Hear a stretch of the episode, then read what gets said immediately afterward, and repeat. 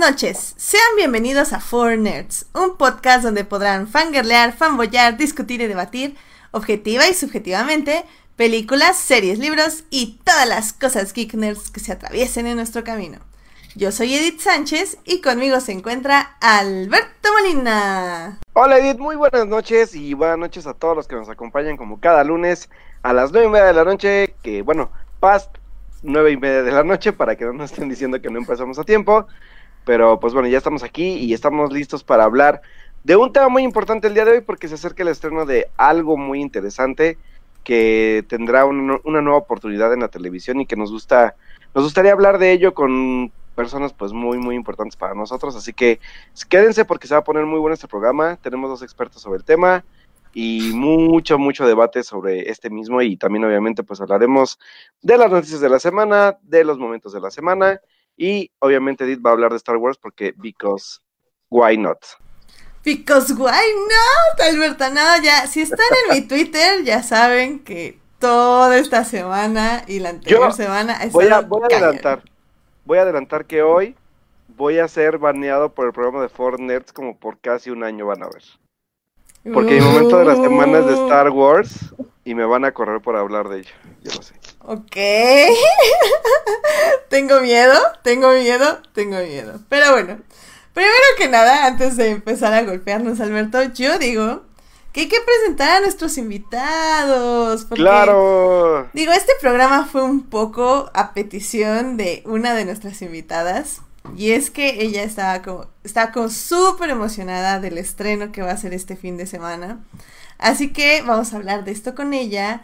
Y ella es nada más y nada menos que la querida Blanca. Blanca, ¿cómo Blanquita, estás? ¿cómo estás?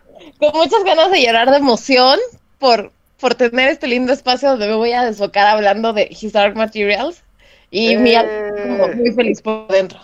Eso, caray, eso. Y también para acompañarnos sobre tema, está con nosotros Carlos. Carlos, ¿cómo estás? Bienvenido de regreso. Hola Edith, hola Alberto, muchísimas gracias por invitarme. Ay, ¿y ahora qué, Alberto? Todo bien, querida ¿qué Alberto fue en modo hate. Hola Blanca, mucho gusto. Primera vez que comparto Hola, el panel contigo. Oh. Dios, no, no sabía yo eso, mira nomás. ¿Qué cosas, Sí, no había compartido espacio. ¿Qué cosas se aprenden en el programa en vivo? y no tras bambalinas. Y pues ya saben, ¿no? Súper emocionado por estar platicando ahora de literatura. Yay. Eso, Sí, y de una de mis franquicias favoritas también. Bueno, sagas, más bien. Sí. Sagas favoritas. Sí, ya es saga, ya es saga. Muy, muy, muy, muy- y muy emocionado también por lo de la serie. Ey, es que- sí. muy bien. Nos van a quitar el mal sabor de boca que dejó Game of Thrones. Ya vamos a empezar. ¡Pum! Deja. Ufa, ufa, tengo, tengo una Hablen, hablen notición. Van a por quitar el- ustedes. Yo el por mal eso sabor. vi esas cosas. Porque, porque Nos van a quitar el mal sabor de boca que dejó la película. La película La- no dejó mal sabor de boca. Ay, a mí sí. A mí sí me A mí gustó. sí. ¿Sí, Ah, sí te dejó en mal sabor de boca o sí te gustó? No, No, me dejó un mal sabor de boca. Creo Ah, que fue ya. una gran oportunidad muy desperdiciada. Eso, Blanca. Es que, bueno, bueno, bueno. A ver, hablemoslo en, el- en la sección de la, de la serie, película, libros. No, vamos poco a poco, ya llegaremos Eh, ahí. Sí, ya llegaremos a eso. Así que, vámonos a los momentos de la semana primero. Vámonos. Uh, ya que ser baneado.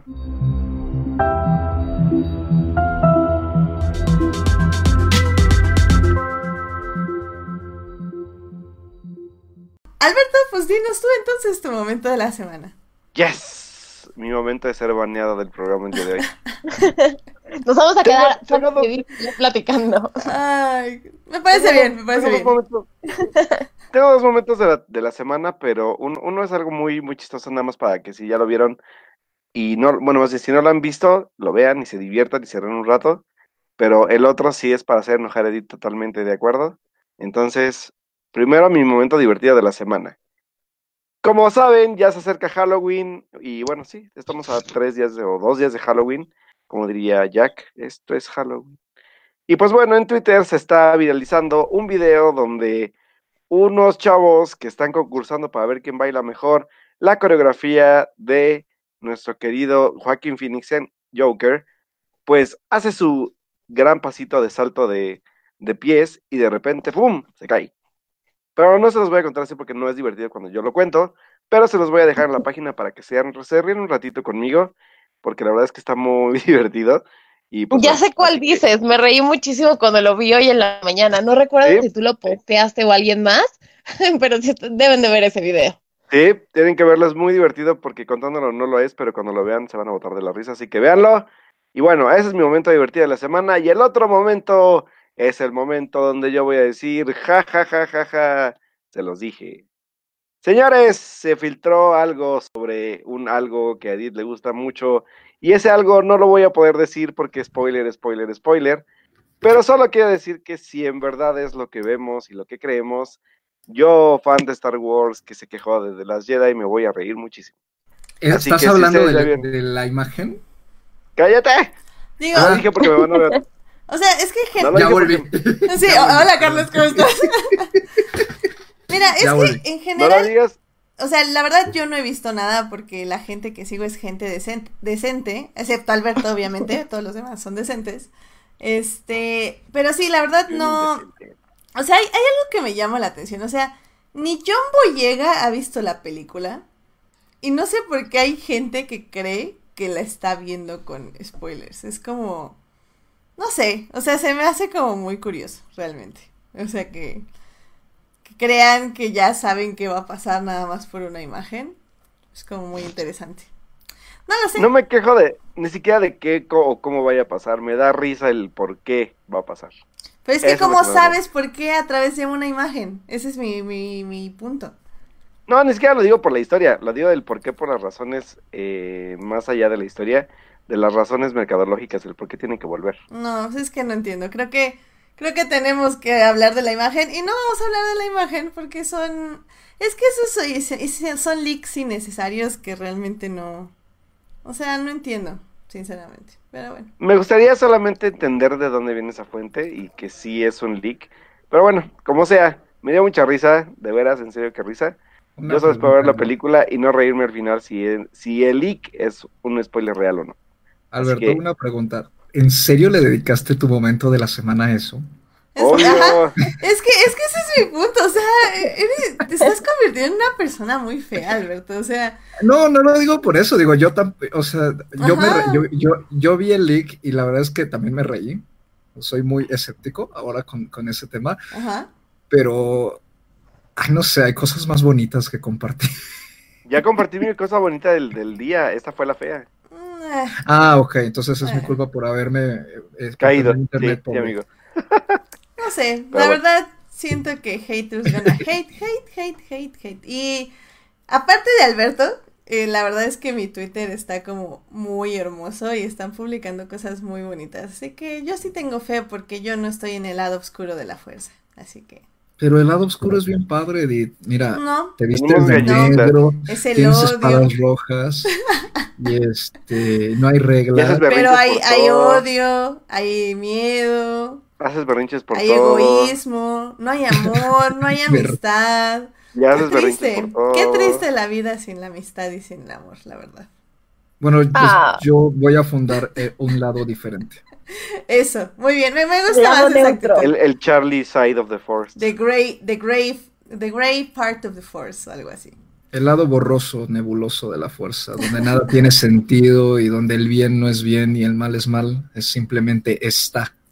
Ujú. Sí, de se les llama Y- los y Grey es Jedi. donde de están, donde están las almas que ni están de acuerdo ni están en contra, que simplemente aceptan que las cosas son así y que pues ni modo. Bueno, ok. Sigamos. Eh, más vale acá. Eh, Estoy muy contenta y muy emocionada porque por fin, después de un par de meses de espera, logré comprar la película de Rocketman, que creo que habíamos platicado de esto en este programa, pero que es una película sumamente maravillosa que todo el mundo debe de ver. Y entonces me pasé todo el domingo cantando a todo pulmón, porque claro, tengo una voz súper bonita que se compara mucho con la de Taron Egerton, pero no importa porque los vecinos no se quejaron. Y me pasé todo el domingo cantando a todo pulmón todas las canciones de esa maravillosa película. Ah, miren, ese es un bonito Ah. momento de la semana. Sí. Sí, sí. Sí, es un, es un lindo momento de la semana. Para mis vecinos no, pero para mí sí. Exacto, exacto. Muy bien, Blanca. Me parece muy bien, me parece muy Ya bien. tengo mi momento de la semana. Muy bien. Ya me acuerdo. De hecho, se lo Pues, pasé a Alberto. Pues a ver. no es de, aunque creo que no es de esta semana, es del anterior.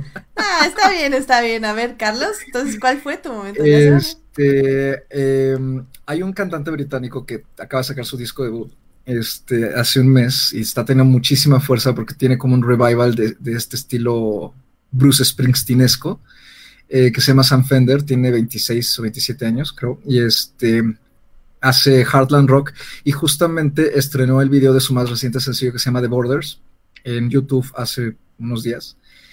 Y la verdad es que la canción a mí me trae vuelto loco, la, escucho todos los días. me ha gustado muchísimo. Pero aparte el video también me gustó porque me recordó a. Me recordó a varias películas, me hizo muy cinematográfico. Y es de esos videos como que cuentan una historia y al mismo tiempo, de alguna forma, puedes ligeramente identificarte con lo que te están contando. Y tiene que ver con la canción, que es sobre dos amigos que manejan una especie como de relación semitóxica y en el que o sea en el que al, eh, más bien uno sufrió a manos del otro y, y, siguen este como cargando las consecuencias de eso en su vida adulta no la, el video me pareció muy bonito muy muy bonito y este y la verdad es que lo disfruté muchísimo y enseguida que lo vi se lo mandé a Alberto porque a él le pasé la canción también. Sí está chido y ah, está muy bien. Muy bien muy bien. Es, un buen, buen, momento de la semana para que se les pegue a ustedes también. Sí, de hecho me recordó una, a una película que a mí me gusta mucho que se llama El Gigante Egoísta, de hace unos cinco años, de la directora Clio Banar, tremenda película, justamente sobre la amistad de dos niños en el norte de Inglaterra. Ya saben, en, este tipo como de atmósfera, pues con pocos recursos económicos, mala, eh, bajo, baja educación, este, mucho tedio, adolescente, que hay mucha agresividad en juvenil. Justamente tiene que ver con eso también el, el video. Y como pequeño aviso a los del chat, no me deja entrar mi internet a YouTube, entonces no estoy atento al chat, pero cuando, responderé si hay algo por ahí que en cuanto pueda. Excelente, muy bien, pues este ahí lo pondrá también Alberto ahí este nos en la página para que accedan a él. Momento de la semana. Así es. y bueno, ya para terminar estos momentos de la semana, este, un poco eh, atropellados, por decirlo de alguna forma. eh, lo siento, lo sentimos. Sí, acepto sus disculpas. No es cierto. Bueno, este, yo tuve un gran momento de la semana que un poco por el hecho de que no vi absolutamente nada, fue porque el viernes, el sábado, bueno, jueves, viernes, sábado y domingo estuve en el mejor evento del mundo. No lo digo yo, lo dicen los premios de quién sabe qué fregados, ahorita no me acuerdo cómo se llaman. No, bueno. Pero lo dicen esos premios porque el mejor evento del mundo del 2018 y ahora va a ser también el mejor evento del mundo del 2019 y el mejor GP por quinto año consecutivo de la Fórmula 1 es justamente el premio de México de Fórmula 1. Sí, vi, to vi, todos tus posts de Instagram sumamente emocionada. Ay, a alguien le gustan los bonito. coches. Sí, sí, sí, pues me, me dediqué un poco a, a reseñar en Instagram. Sé que muchos no van a tener acceso a ello. Me lo siento por adelantado, pero eh, la verdad es que me la pasé muy bien. Como siempre, ser marshal o oficial de pista de la Fórmula 1 es algo extremadamente divertido, cansado, estresante, eh, eh, deshidratante y muchas cosas más. Pero me la pasé súper bien. Eh, fue una nueva experiencia porque ya tuve como nuevas responsabilidades y creo que salió muy bien todo, así que estoy como muy feliz por ello, pero estoy más cansada de lo que creí que iba a estar. Em, ganó Hamilton, Oh my god, nadie se lo esperaba, menos Hamilton. Mercedes estuvo muy mal todo el fin de semana. Y llegó como el campeón que es y conquistó el, el circuito y ganó. No, sí, no. felicidad. es que es increíble. No manchen, fue, fue increíble y le encantó el, la, la actitud del público porque, o sea, si bien a los pilotos no les encanta la pista, ni les encanta la altura y lo que le hace la altura a los carros, eh, la verdad es que todos están de acuerdo que México tiene la mejor vibra y el mejor ambiente de todos los GPs. Eh, también les encanta comer y les encanta beber y por eso hubo como 200 personas intoxicadas en el paddock. No, bueno. ¡Wow! Sí, estuvo bien Oh. loco. A ver si no perdemos el premio nada más por esa tontería. Porque No, desde- deja tú perder el premio. eh. Me siento mal por cómo debieron, cómo deben de estar hoy todas esas personas. Sí, de- No ah, creo que hayan llegado muy productivamente al trabajo. No, no, pues eso fue desde el viernes. O sea, el sábado y el domingo estuvieron en esas condiciones, imagínate. Jesús. Eh, no, Esa- no. La juventud de hoy en día, caray. Sí, no, qué caray, qué caray. Pero bueno, eh, le voy a pasar, voy a pasar ahí a la página varios posts para que vean por qué es tan genial el Premio de México. Entre ellos, el ganador ahora subió en una plataforma, o sea, Hamilton se elevó como el campeón que es a través de una plataforma con su auto y todos le aplaudieron y fue increíble. Pero bueno, este, ese fue mi momento de la semana. Creo que fue el, Yo- el momento de la semana más lindo de todos. Yo tengo una pregunta, Edith. ¿Qué pasó? Este, porque comentabas ahí en tus stories eh, que, que estuvo bien padre lo que estabas resolviendo, est- dando esta como sesión de preguntas y respuestas, ¿no? Este, Ujú. que decías que había que examinarse para poder estar ahí como oficial de pista y, todo eso. Y, y- te quería preguntar justamente, o sea, como que en qué consiste eso y, me imagino que hay como una capacitación. Sí, de hecho, eh, para entrar se tienen que inscribir a la plataforma de Omdai, que es donde básicamente llevan todo esto de los oficiales de pista. Y les van a hacer un examen psicométrico, un examen físico y varios tipos de exámenes de conocimientos generales también. Que bueno, creo que ¿A eso se incluye en el psicométrico. Eh, luego van a tener cursos acerca de lo que es un oficial de pista y las diferentes secciones, que puede ser de intervención o de comunicación o de señalización.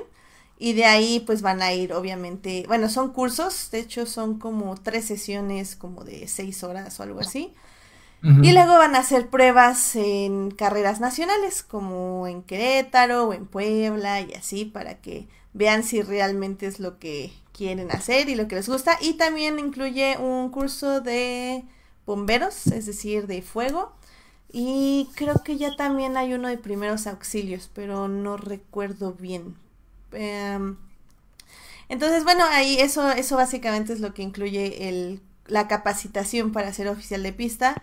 Y bueno, todos los años yo tomo eh, antes de cada carrera, casi siempre como un mes antes, otra vez vari- varias capacitaciones para sobre todo eh, refrescar y aprender los nuevos reglamentos, los, las modificaciones en los carros y, y hay otro curso de fuego también y eh, hay prácticas también como uno o dos meses antes de, meses antes de cada carrera.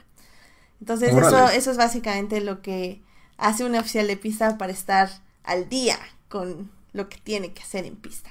Y es para todo público, supongo. Es para todo público, es a partir de los 18 años y digo, hay gente que tiene hasta 60 años ahí que está como de oficial. Obviamente pues ya no entras a pista a mover carros, pero sí pueden estar en el área de comunicación o hasta en el área de señalización. Órale, qué padre.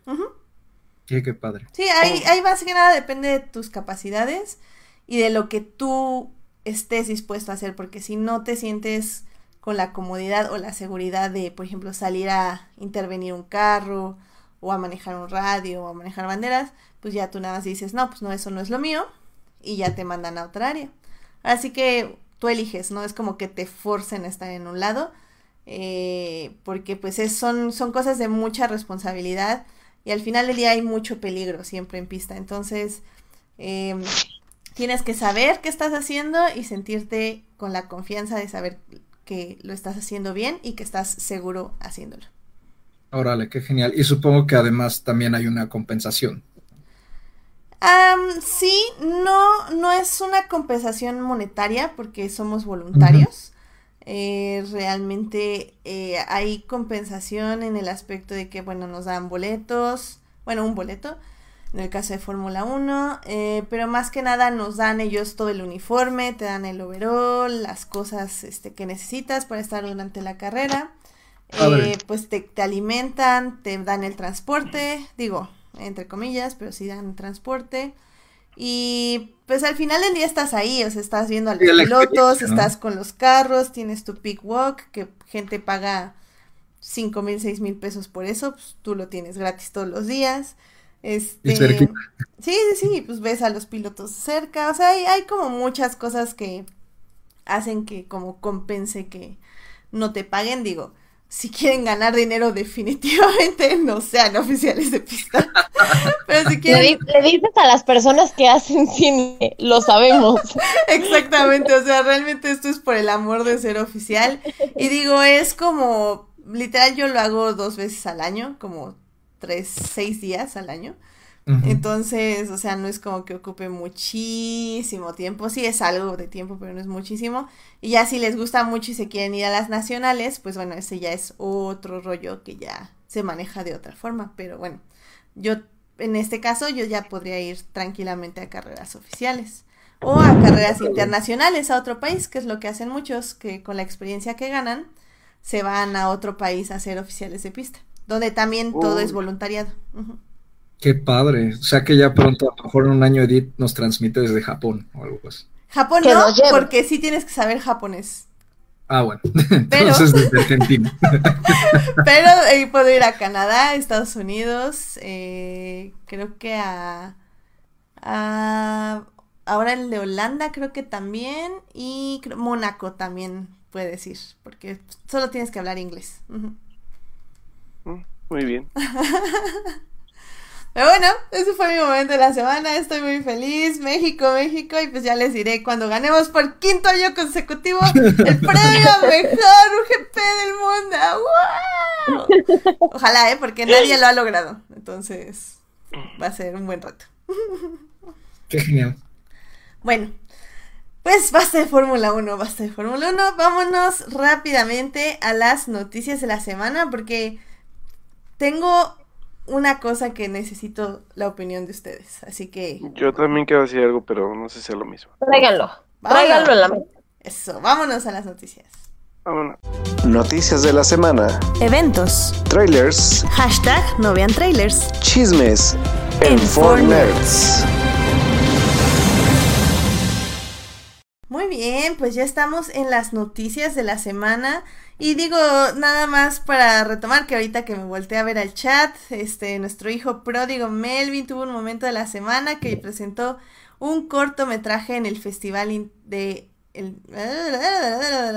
No sé cómo se llama el festival. Ah, pero... Ay, Melvin, los bien los datos. de Cine de Morelia, muchachos. El Festival Internacional de Cine de Morelia. No, no, no, es que puso que no, el festival hermano del, del Festival Internacional de Cine de Morelia.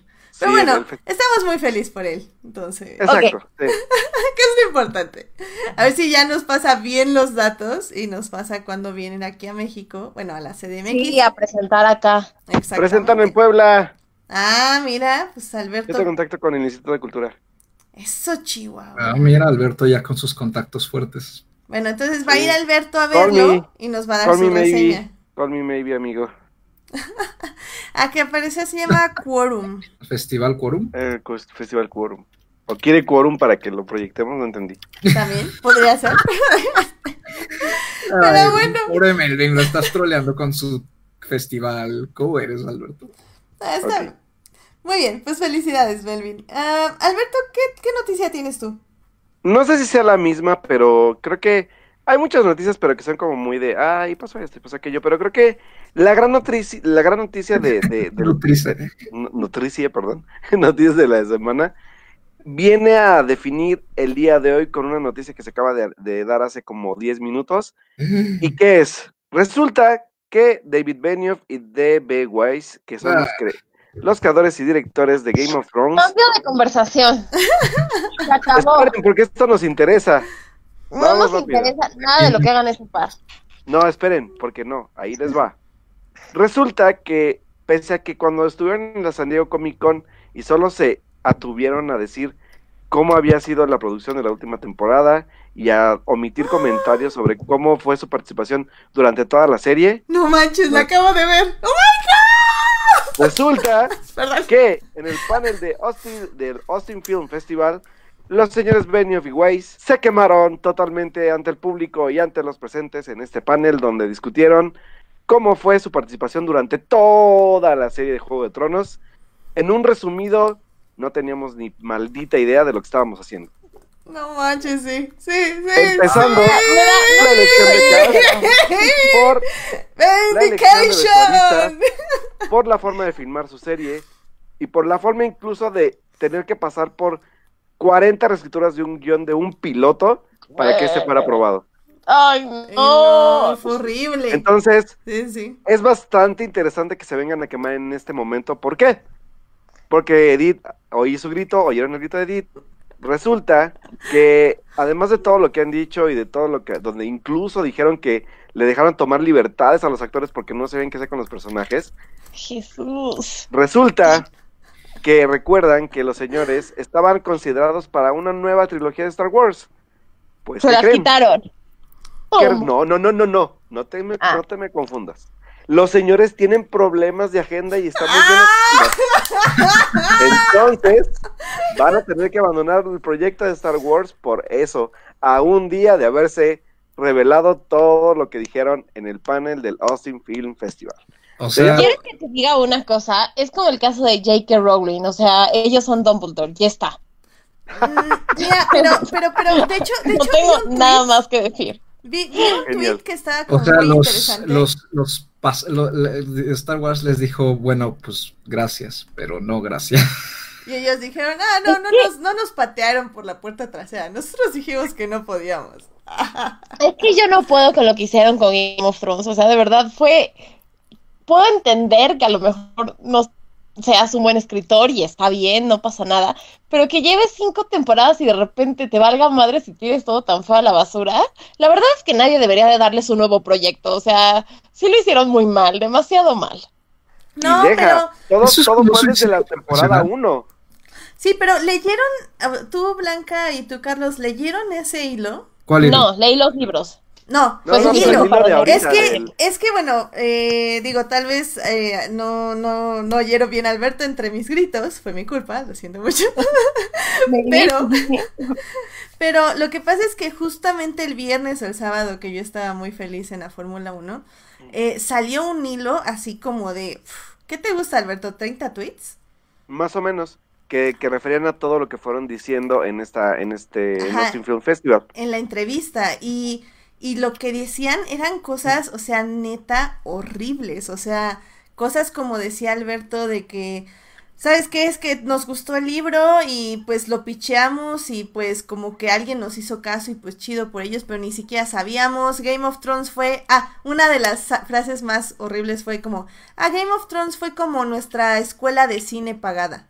Así, Así es. dijeron. O sea, literal fueron a aprender a hacer cine a Game of Thrones. ¿Se, se acuerdan de, de ese, de ese, de ese servidor público que tuvimos en, durante la, del mandato de Peña Nieto que dijo que él venía a aprender? Algo así. Así. No sé si reír o llorar, de verdad. No, Así ta- fue. no, dijeron que no había escritores, este, pues, ot- os- otros escritores más que ellos, porque pues no los necesitaban, ellos querían escribir la serie solos. O sea, toda la serie de Game of Thrones ellos solos. Pero ¿en qué momento fue tan mal? Porque la verdad es que las primeras cinco temporadas son muy buenas. Yo no, porque también dijeron que el momento en el que perdieron la guía con los libros fue cuando empezaron a fallar. Por supuesto. Claro, pero mi pregunta es, si tienen a George, o sea, yo vuelvo a lo mismo, puedo entender el proceso que es más lento de un escritor, pero yo les puedo jurar que George R. R. Martin sabe cómo va a terminar sus libros. Y yo puedo entender que mercadológicamente no le convenga a él venderlo o tirarlo a una serie de televisión, sino terminar su obra, si es que la termina, pero eventualmente ahí lo tenían. O sea, estoy segura que Martin les hubiera podido dar una guía, algo. O sea, o sea como que por mucho que No, pero ellos es que- traten de... No es que veo ese es el punto, o sea, ves el hilo y dices, pues claro, o sea, aunque George les haya dado una guía y les haya dicho, miren, el personaje va así, así, así, ellos no tenían ni la fregada idea que estaban haciendo, o sea, en la misma entrevista lo dicen, dicen, eh, la verdad es que ni, ni entendíamos bien a los personajes. Eh, lo que hacíamos era le dábamos el guion a los actores y ellos nos decían más o menos cómo estaba el asunto. Literal, casi dicen eso. O sea, básicamente lo que puedo intuir es que las primeras temporadas fueron buenas porque tenían un buen equipo creativo a su alrededor, que obviamente es lo que te da la firma de HBO, ¿no? Claro. Pero realmente ellos nunca supieron qué hacer y les dieron, pues eso, o sea, ¿recuerdas esos terribles argumentos? Bueno, todos ustedes recuerdan esos terribles argumentos de que no, es que no le están dando la serie a la mujer porque porque no tiene experiencia en televisión, porque no tiene experiencia con presupuesto grande, porque no tiene experiencia, bla, bla, bla. O sea, todo eso se lo dieron a ellos. ¿Por qué? Porque uno de ellos es el hijo de quién sabe quién fregados. Y por eso Oh, les dieron. Game of Thrones. Porque sin tener experiencia en series, sin tener experiencia en películas, sin tener experiencia con presupuesto y nada. Y ahora me dicen que, que cuando no le dan a alguna mujer es porque no tiene experiencia. No me fucking frieguen. O sea, ¿qué Sí. onda? O sea, neta Sí. que ese hilo, sí, todos nos quedamos así, qué fregados. Aparte, hay, hay algo bien cagado porque, eh, por ejemplo, igual estaba leyendo ahorita de, de lo más de lo que dijeron. Una parte también que, que los obligaban literalmente a hacer eh, episodios de, de más a veces de 90 minutos, de, de que también el, el- la forma en que los obligaban a expandir el fandom era hacer esta, esta, esta trama novelesca en lugar de seguirle apostando a la fantasía, a veces no tanto por presupuesto, sino por expandir el, el mercado, incluyendo, así lo dicen, a mamás y a jugadores de la NFL. O sea, what the fuck? Ay, no. No, no, no, fue horrible. O sea, el, el hilo, así literal, yo lo empecé a leer y dije, no, esto no se puede poner peor. Spoiler alert, se puso peor. Se o sea, peor, cada sí. pregunta que respondían era peor que la que seguía. O sea, neta está. Que estoy leyendo. Oye, pero esto es como un suicidio profesional, ¿no? Ajá, Literal. eso que iba a decir. Y el ¿Por qué pensaron que era una buena idea? No, O hay y, gente que les carcome la culpa. Es lo único que se me ocurre. Pues quién sabe, o no pensaron que fuera grave, Estaban lo cual es peor aún, es peor aún que no pensaron que fuera grave dar esa entrevista. Pero es que cómo no va a ser grave decir que, ah, sí, por mi mayor éxito yo... Es como, es como Yesterday, ¿no? Así de, mis éxitos los plagié. Y lo Ándale, en sí. público. O sea, es como...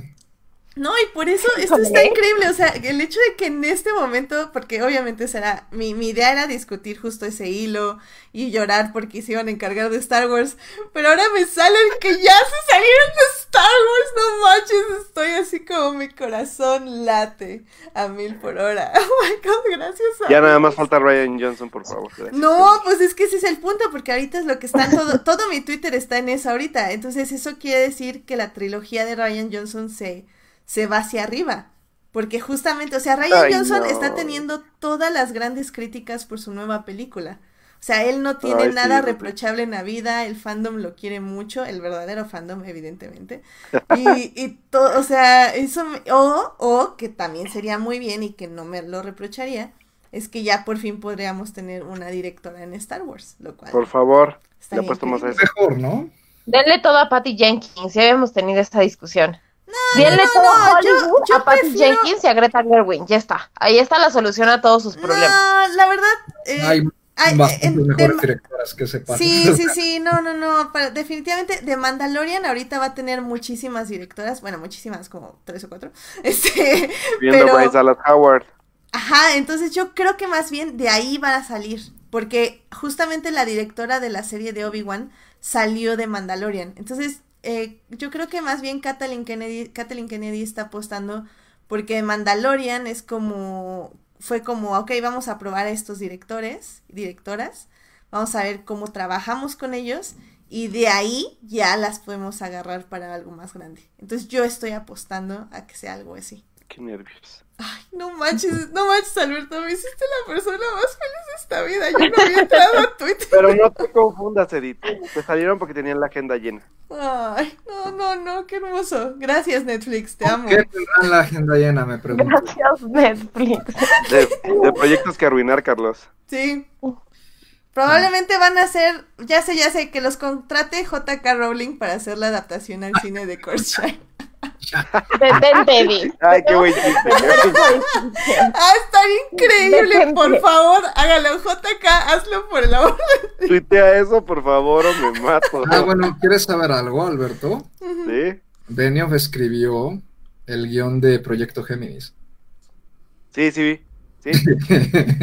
sí. Bueno, no, no estoy sorprendida. A mí tampoco me sorprende. Ay, Ay, Dios mío. qué padre. Sí, qué, ¿Qué? bonita noticia, la verdad. Ay, pues ya, esa es la única noticia que yo necesitaba en esta vida, sinceramente. Sí, la verdad es que yo tenía otras cuantas, pero creo que esa era la más relevante, porque también quería, quería por eso todo, porque me acuerdo que el hijo pródigo sí súper indignó.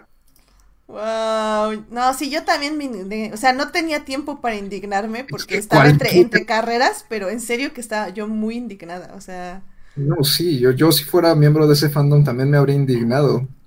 Y, de hecho vi un tweet que estaba interesante, que es un poco a lo que hablábamos al inicio, que decía justo eso, ese cómo J.K. Rowling puede decir tontería tras tontería, pero el fandom de Harry Potter sigue muy unido, o sea, porque al final del día lo que escribió, por muchos errores que tenga y por eh, muchas cosas tontas que le quiera ella añadir, eh, la historia al final del día tenía una buena intención y eso unió a mucha gente y la sigue uniendo a pesar de que la autora quiere que nos suicidemos, básicamente. Claro. Pero lo que es interesante es que estos dos cuates, nada más con esa última temporada y con todo lo que están diciendo ahorita, están deshaciendo a su propia fandom. O sea, ya casi nadie dice como soy fan de Game of Thrones 100% mil sin... Es como de pena ajena, ¿no? Ajá, o sea, ya es así como, ok, me gustó esto y esto y esto, pero no manches, o sea, qué idiotes. Y No, deja, pero porque los fans de los, o sea, los de los libros que leen los libros no son fans porque no les gustan. La serie, pues, ahorita va a acabar de rematarse el ver quién se mantiene fan o no. Neta, qué triste por, por, Pero por ¿saben esta saga, Mejor- sobre todo.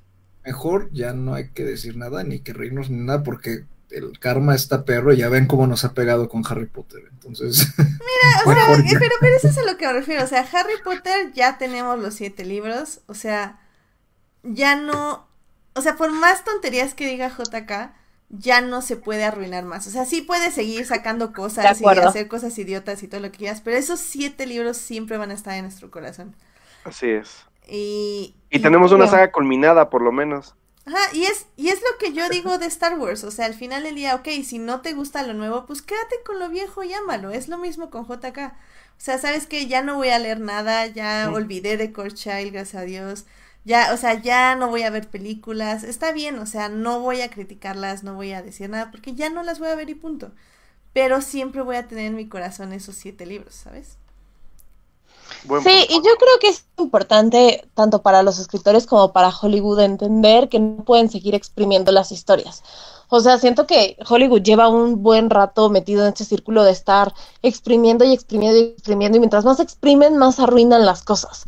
Entonces, inclusive, por ejemplo, en el caso particular de Game of Thrones, cuando empezaron a anunciar que iban a hacer unos spin-off, pues creo, o sea, volvemos a lo mismo, ¿no? Como sí es una historia muy amplia, sí es muy compleja, qué chido, a todos nos encanta, pero la verdad es que ya no veo absolutamente ninguna necesidad de que sigan haciendo spin-offs y después saquen nuevas películas y nuevas series y como que cuando una historia se termina, se terminó y ya está, y siento que tienen que aprender a dejarla morir.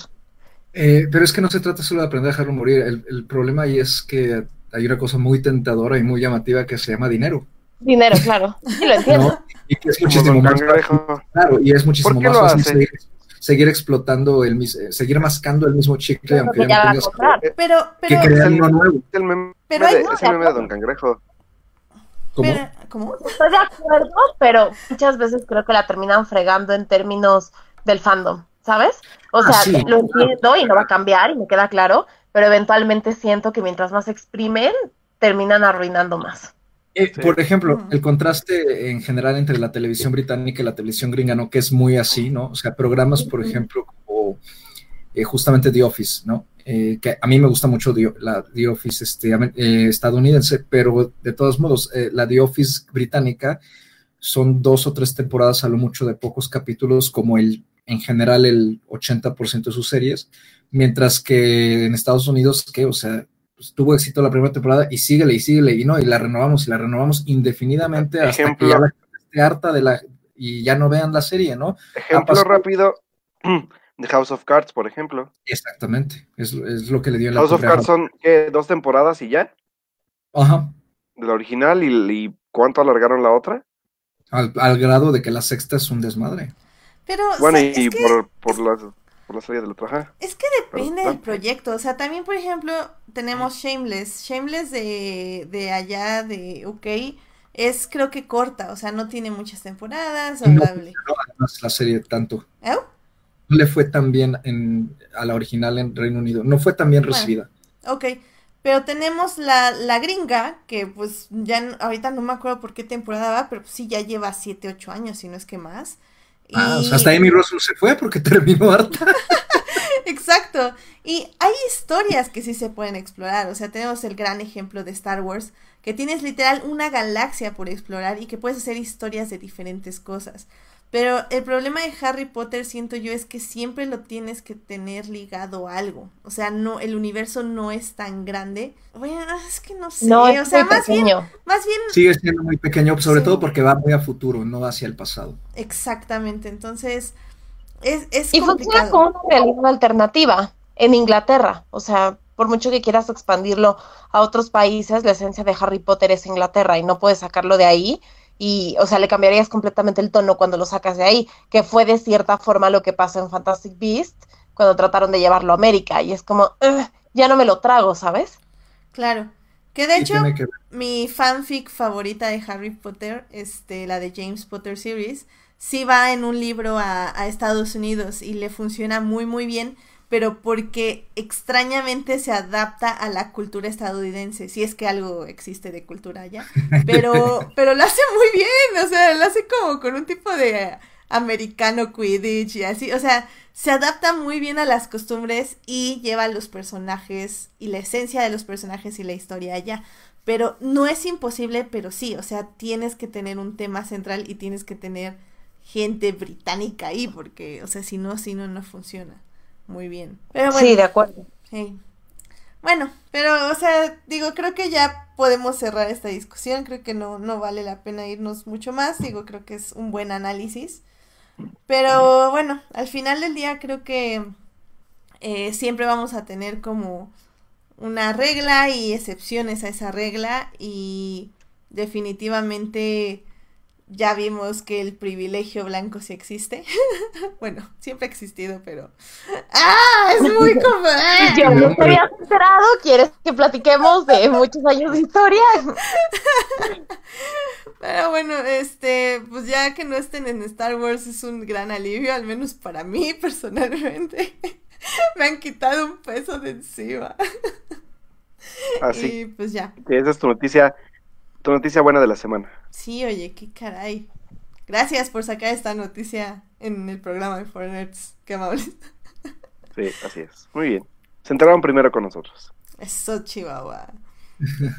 En fin, pues bueno, pues vámonos a literatura eh, y nada más antes de entrar a nuestro tema fuerte, Blanca y yo tenemos como algo de qué hablar rápidamente, así que vámonos a literatura. Let's go. Literatura. Ficción. Fantasía, novelas, Autores. el club de lectura. The Four Nerds. Muy bien, pues ya estamos aquí en literatura. Em, Blanca, ¿tú querías hablarnos rápidamente de un libro que era como tu momento de la semana? Sí, eh, o sea, más bien, más que platicar ese libro es como una recomendación, porque les voy a platicar rápidamente como el contexto detrás de cómo empezó toda esta curiosidad mía sobre estos, estos temas. Eh, hace, díganme si estoy mal, tres semanas más o menos, o un mes o algo así, eh, hubo una marcha eh, aquí en México que fue la marcha climática convocada por Greta Thunberg. Entonces yo más o menos ya había escuchado que ella estaba haciendo este tipo de marchas y demás, pero hasta ese día no me enteré que era ese día. Entonces por azares del destino corrí y eh, alcancé a llegar a la marcha. Y la verdad es que estuvo muy padre, pero como que algo dentro de mí le empezó así a mover un gusanito de decir, que yo puedo asegurar que al menos un 60% de las personas que estaban ahí no sabemos absolutamente nada de realmente cómo atacar el cambio climático o qué es o cómo funciona o qué está pasando. Sabemos que está ahí, pero no sabemos absolutamente nada ni de cómo son sus afectaciones ni de cómo funciona el mundo. Entonces me empezó a entrar como la curiosidad de decir, hmm, si quiero atacar este problema, pues tengo que entender al menos lo básico de cómo, de qué es lo que está pasando. Entonces, pues empecé a preguntar por todos lados de, bueno, ¿y qué puedo leer al respecto? Y, como soy bien ñoña, pues me compré un montón de libros y me quedé muy pobre ese mes.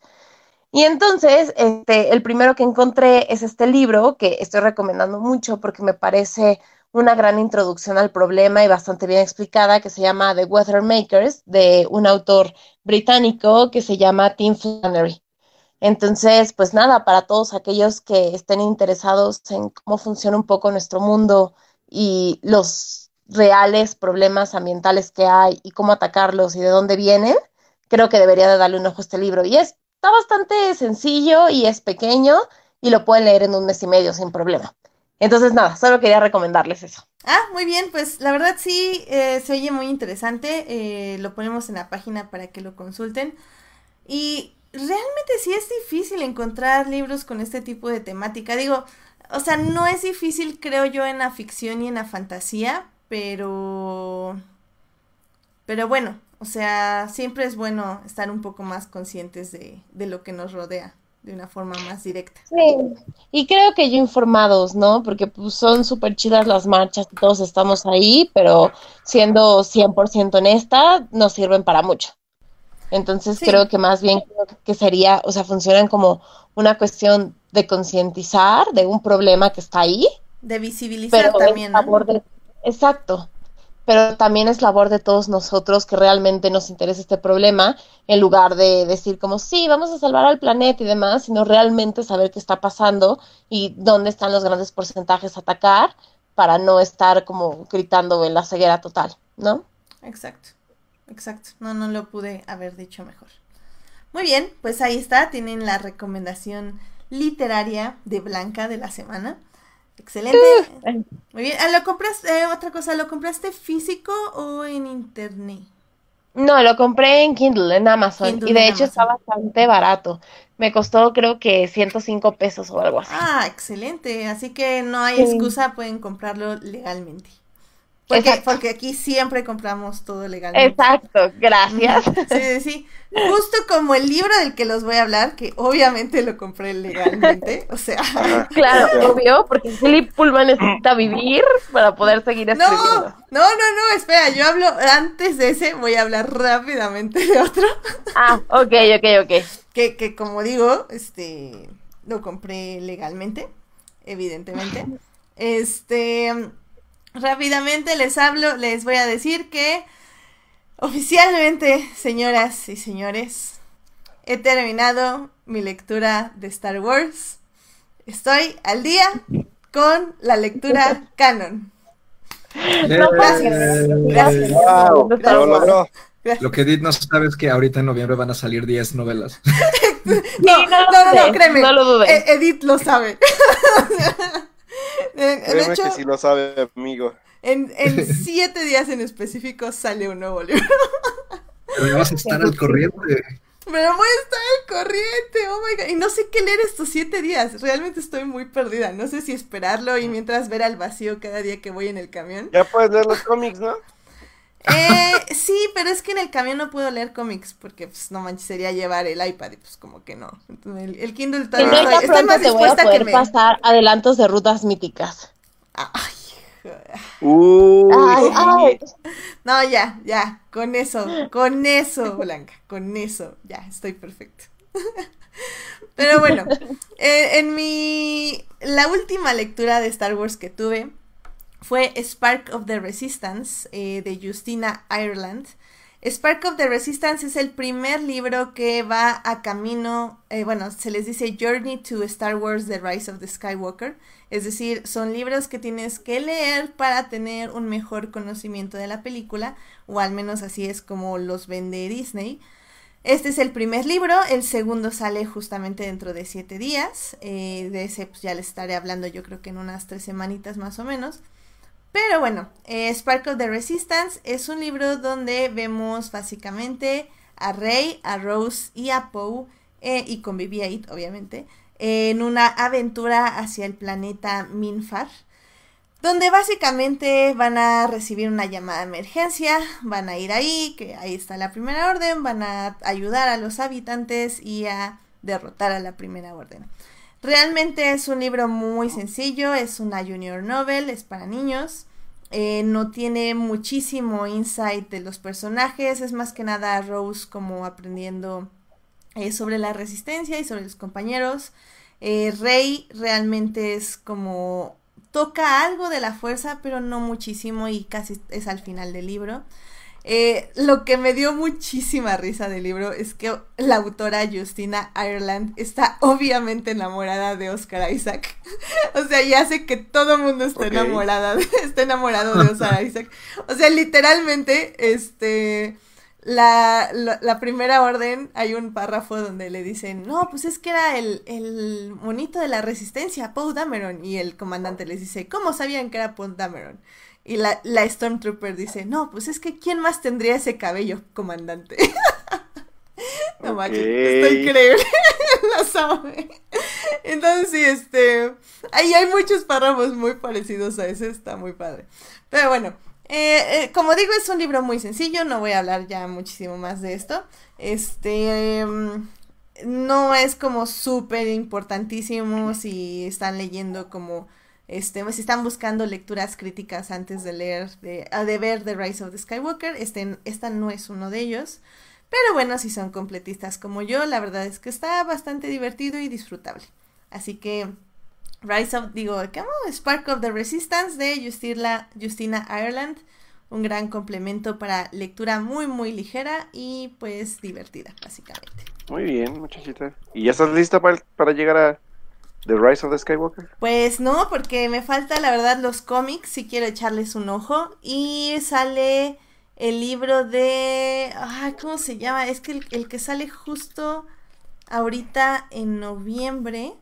De hecho, eh, este, los, el Twitter de los libros de Star Wars pusieron quiénes van a ser los personajes que protagonicen este libro. Y nos súper mega emocionamos porque no solo va a haber personajes de Aftermath, también va a estar el regreso de Wedge Antilles, que bueno, también salió en Aftermath, así que ya sabíamos que estaba vivo, vivo y coleando. Este es... Y, ah, espérenme, estoy buscando cómo se llama, pero ya saben, como siempre el internet no carga y mi memoria tampoco. Era algo de Resistance. Hmm, Bueno, ahorita les digo cómo se llama. Am, ta, ta, ta, Ay, es que tuiteé mucho el día de hoy. ¿Por qué? ¿Por qué? ¿Por qué haces eso, Edith? Bueno, ah, luego les digo cómo se llama, porque en serio que este Twitter no carga. Pero bueno, este, entonces, bueno, estamos como ya muy, muy emocionados porque definitivamente ese libro se ve que sí va a ser mucho más serio, entre comillas. Este, entonces vamos a tener más detalles de lo que viene, sobre todo con este, con Rey y con Poe y con la Resistencia y pues también con Leia, ¿no? Que va a estar este, en ese lugar en ese, en ese libro, básicamente. Resistance Reborn, así se va a llamar el libro. Resistance Reborn. Y bueno, anunciaron, como digo, que se va, va a salir Wedge Antilles, Nora Weekly, Snap Weekly, Suralinda Yavos, Jess Pava, Poe, Rey, Finn, Rose, Tico, Arturito, Leia, Citripio, Sirf, Sai, Mascanata, BB-8, Chi- Chewie, General Raycan y Tessa Nas. Así que, ufa, ufa, ufa. Qué emoción. Pero bueno. Y bueno, es total porque no sabemos nada de lo que estás diciendo. Así es la vida. Pero bueno, ya les dije, o sea, antes de Rise of Skywalker tienen que leer Bloodline y tienen que leer Aftermath, así que, y ahí salen muchos de los personajes que hablé ahorita, así que, must read Bloodline y Aftermath. Muy bien, en fin, pues Muy yo bien. creo que con esto nos podemos ir a nuestro tema principal. Eh, como todos saben, o si no se acuerdan, este 12 de noviembre, Blanca. 12 de noviembre, correcto. 13 de noviembre. 3 de noviembre. No, Es- 3. Ok, Cuatro. Aquí. 3 de noviembre a través de la más, BBC, queda menos. 4 de noviembre HBO. Excelente. 3 de noviembre BBC, 4 HBO. se estrena la serie His Dark Materials. Esta serie está basada en los libros de Philip Pullman llamados, eh, la- bueno, la saga trilogía se llama en sí His Dark Materials. El primer libro se llama eh, The Golden Compass o Northern Lights, eh, así ahora sí que tuvo como dos títulos en su release, en su lanzamiento. Em, la serie va a estar, la primera temporada de la serie va a estar basada en el primer libro y va a tener unas partecitas de uno, un libro que se llama The Book of Dust y de la secuela de este que es The Secret of the, Com- The Secret Commonwealth, eh, que bueno, va a salir apenas este mes. O si no es que ya salió. salió. Ya salió, Salió hace, salió hace una semana y media, si Ah. mal no recuerdo. Excelente, salió hace una semana y media, que es básicamente como una precuela de todo lo que vemos en The Golden Compass. Eh, si ustedes recuerdan, The Golden Compass tuvo una película hace unos años protagonizada por Nicole Kidman y Daniel Craig. Em, de hecho, eh, podemos hablar un poquito de la película, eh, si gustan. Eh, no, No, sé, bueno, sí. no sé a ustedes qué les pareció la película en su momento. ¿Quién A mí me aburrió ¿Yo mucho. No, yo creo que el tema eh, de Golden Compass, si mal no recuerdo, salió 2005, ¿correcto? Los Eh, es principios de los 2000. La verdad es que yo creo que hubo un problema muy denso porque siento que al mundo mediático le faltaba recorrer un todavía un pequeño largo camino para poder atreverse a hacer series que tenían cierto contenido no tan fácil de digerir. Eh, que definitivamente volviendo al tema de Game of Thrones es algo que tenemos que darle a Game of Thrones, que lo que hizo fue que mostró algo sin ningún tipo de ataduras y sin ningún tipo de nada. ¿no? Y yo creo que el problema que tuvo la película es que sí son libros para niños, adolescentes, His Dark Materials, pero la verdad es que su contenido es bastante disfrutable por los adultos. Y por tratar de hacerlo muy amigable hacia los niños, le quitaron la esencia y cambiaron muchas cosas de la trama que son muy importantes para la trama por el hecho de censurarlo de cierta forma y que no tuviera un trasfondo ni tan antirreligioso, ni tan filosófico, ni tan denso.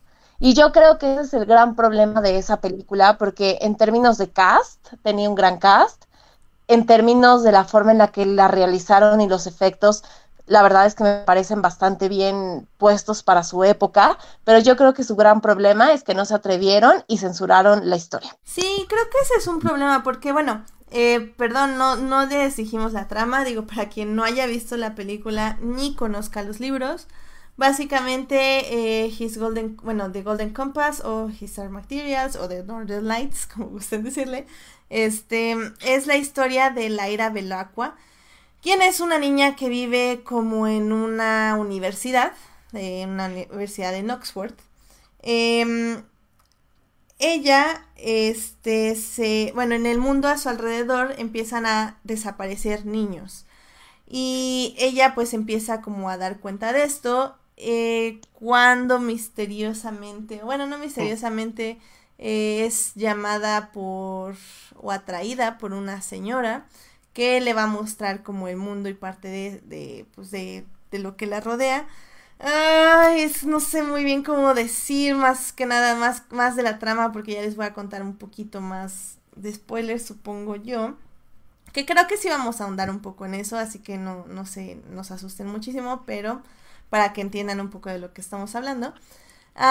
El punto es que también en este mundo, y es algo como muy importante, eh, cada persona tiene como un acompañante, se puede decir, que se llaman eh, Daidemons. Demons. Demons. Demons. Se llaman demons. Eh, estas personas son, digo más bien, perdón, estas, estos demons son unos acompañantes que tiene cada persona que reflejan en, form- eh, en forma de animal la personalidad o la esencia de la persona a la que acompañan, se podría decir de alguna forma. Sí, Ah, son como su alma. Ándale, son como tu, tu alma de forma externa, ¿no? Como Exacto. el patronos de Harry Potter, pero constante. Y habla, y tiene como conciencia propia. Oye, bueno, ahorita vamos a llegar a ese tema, pero yo esta segunda vez que releí el- los libros, me topé con que J.K. Rowling hizo plagios de Ski Dark Materials. Y fue como de, oh Jesús, no puedo creer que lo haya hecho. Y lo hizo, pero si quieres, ahorita llegamos ahí. Wow, no lo vi. Yo también releí el libro. De hecho, la forma en que yo lo releí fue con el audiolibro. La verdad el audiolibro está muy bien hecho, este, tiene voces, es decir, no solo es una persona haciendo voces, sino que sí es un cast de voces y un narrador, que bueno, el narrador es el propio autor, lo cual me parece muy interesante. Y, no voy a decir nada. No, está muy, bueno, sí, bueno, hay cada quien, este, como disfrutemos el audiolibro, claramente está. Este, y está muy bien hecho, eh, me gustó bastante y me encantan los acentos británicos de todos los, este, de todo el cast, está muy, muy divertido. Eh, así que eh, se los recomiendo mucho. Este sí lo compré en Audible, Audible de Amazon, eh, patrocinanos. Eh, y lo compré por equivocación, patrocinanos. pero, está muy, muy bueno. Entonces, si, si gustan no leer el de, de, Golden Compass y escucharlo, lo recomiendo 100%. Ah, bueno, entonces decíamos, sí, la película, efectivamente, a mí sí me gustó. La verdad, yo sí la disfruté bastante. Eh, más que nada porque yo sabía que no iban a tocar los temas más fuertes. O sea, en, eh, eh, es, es como de esos libros que sabes que el mundo no está preparado para ciertos temas. Y sabía yo que la película en sí no iba a tocar esos temas. Así que no me decepcionó en ese aspecto. Yo sí la disfruté y yo sí esperaba una secuela, pero bueno, porque sobre todo yo iba a decir, bueno, ¿cómo fregados van a hacer la secuela? Porque ahí sí ya tienes que tocar los temas y sí, eso sí, es como complicado. libro. claro, y a eso va a estar complicado quitarlos, pero bueno, ahí cada quien. Al final del día, pues no, no le fue mal a la película, entonces ya nunca hicieron secuela. Pero bueno, en estos tiempos, definitivamente creo que este His Golden, bueno, The Golden Compass es totalmente adaptable a televisión, o sea, ya se pueden tocar esos temas. Em, y más o menos tú, Carlos, eh, ¿de qué temas estamos hablando? ¿De qué temas fuertes nos hablan los libros? Pues sobre todo teológicos, ¿no? Eh, muchos, o sea, en sí toda la, trilogía es como una especie de alegoría religiosa entre que es un homenaje y una reescritura de Paradise Lost de John Milton, ¿no? Y de, oh, del papel antiheroico de, de Satanás y de la forma en que también cuestionamos el papel de Adán y Eva en, la historia de la tentación y de, la caída de, Lucifer y al mismo tiempo sobre el papel, justamente, pues sí, la, como la, digamos, la lectura establecida que hay, ¿no? De, de todo ese pasaje, digamos, bíblico religioso, ¿no? Que forma parte de, es uno de los textos de las historias básicas de la cristiandad, ¿no? La cuestiona y este, y, la cuestión tanto en términos eh, religiosos, pero creo que más bien se va hacia lo teológico, a lo filosófico, a lo metafísico incluso. Eh, a mí en lo personal también la película, estoy, eh, me inclino más hacia la opinión de Edith. A mí también la, disfruté, en su momento la disfruté bastante. Este, y a pesar de que yo sabía, ¿no? como, como han dicho ustedes, que, que los temas no están siendo tocados, a mí hasta eso, eso no me molestó a pesar que ya había leído la novela, la trilogía y me gustaba mucho, pero porque me di cuenta de que el material es inadaptable para una película. Hmm, las novelas son inadaptables. O sea, y entonces eh, yo más bien vi esa censura como la forma más fácil de, tratar la historia sin tener que expandirse de más allá de las dos horas, ¿no? Es una película muy pesada y, por ejemplo, eh, en las librerías allá en Inglaterra eh, la verdad es que la trilogía no se vende muy bien como, como libro para, ni siquiera para, sí está eh, en, en Waterstones, por ejemplo, está en la sección juvenil, pero no se vende muy bien ahí, se vende mejor el de la sección de adultos. No, sí me parece una, saga extremadamente compleja. De hecho, el primer libro, de hecho, es bastante sencillo. Pareciera muy complejo, pero no es nada comparado a la complejidad que, mete este eh, The Sorrow Night y, Sorrow Knife y después la bomba que te pone el catalejo lacado, ¿no? Sí creo que, que ya considerando todo lo que lo que tienen esas novelas, independientemente de los temas, o sea, los temas es lo de menos, visualmente, ¿no?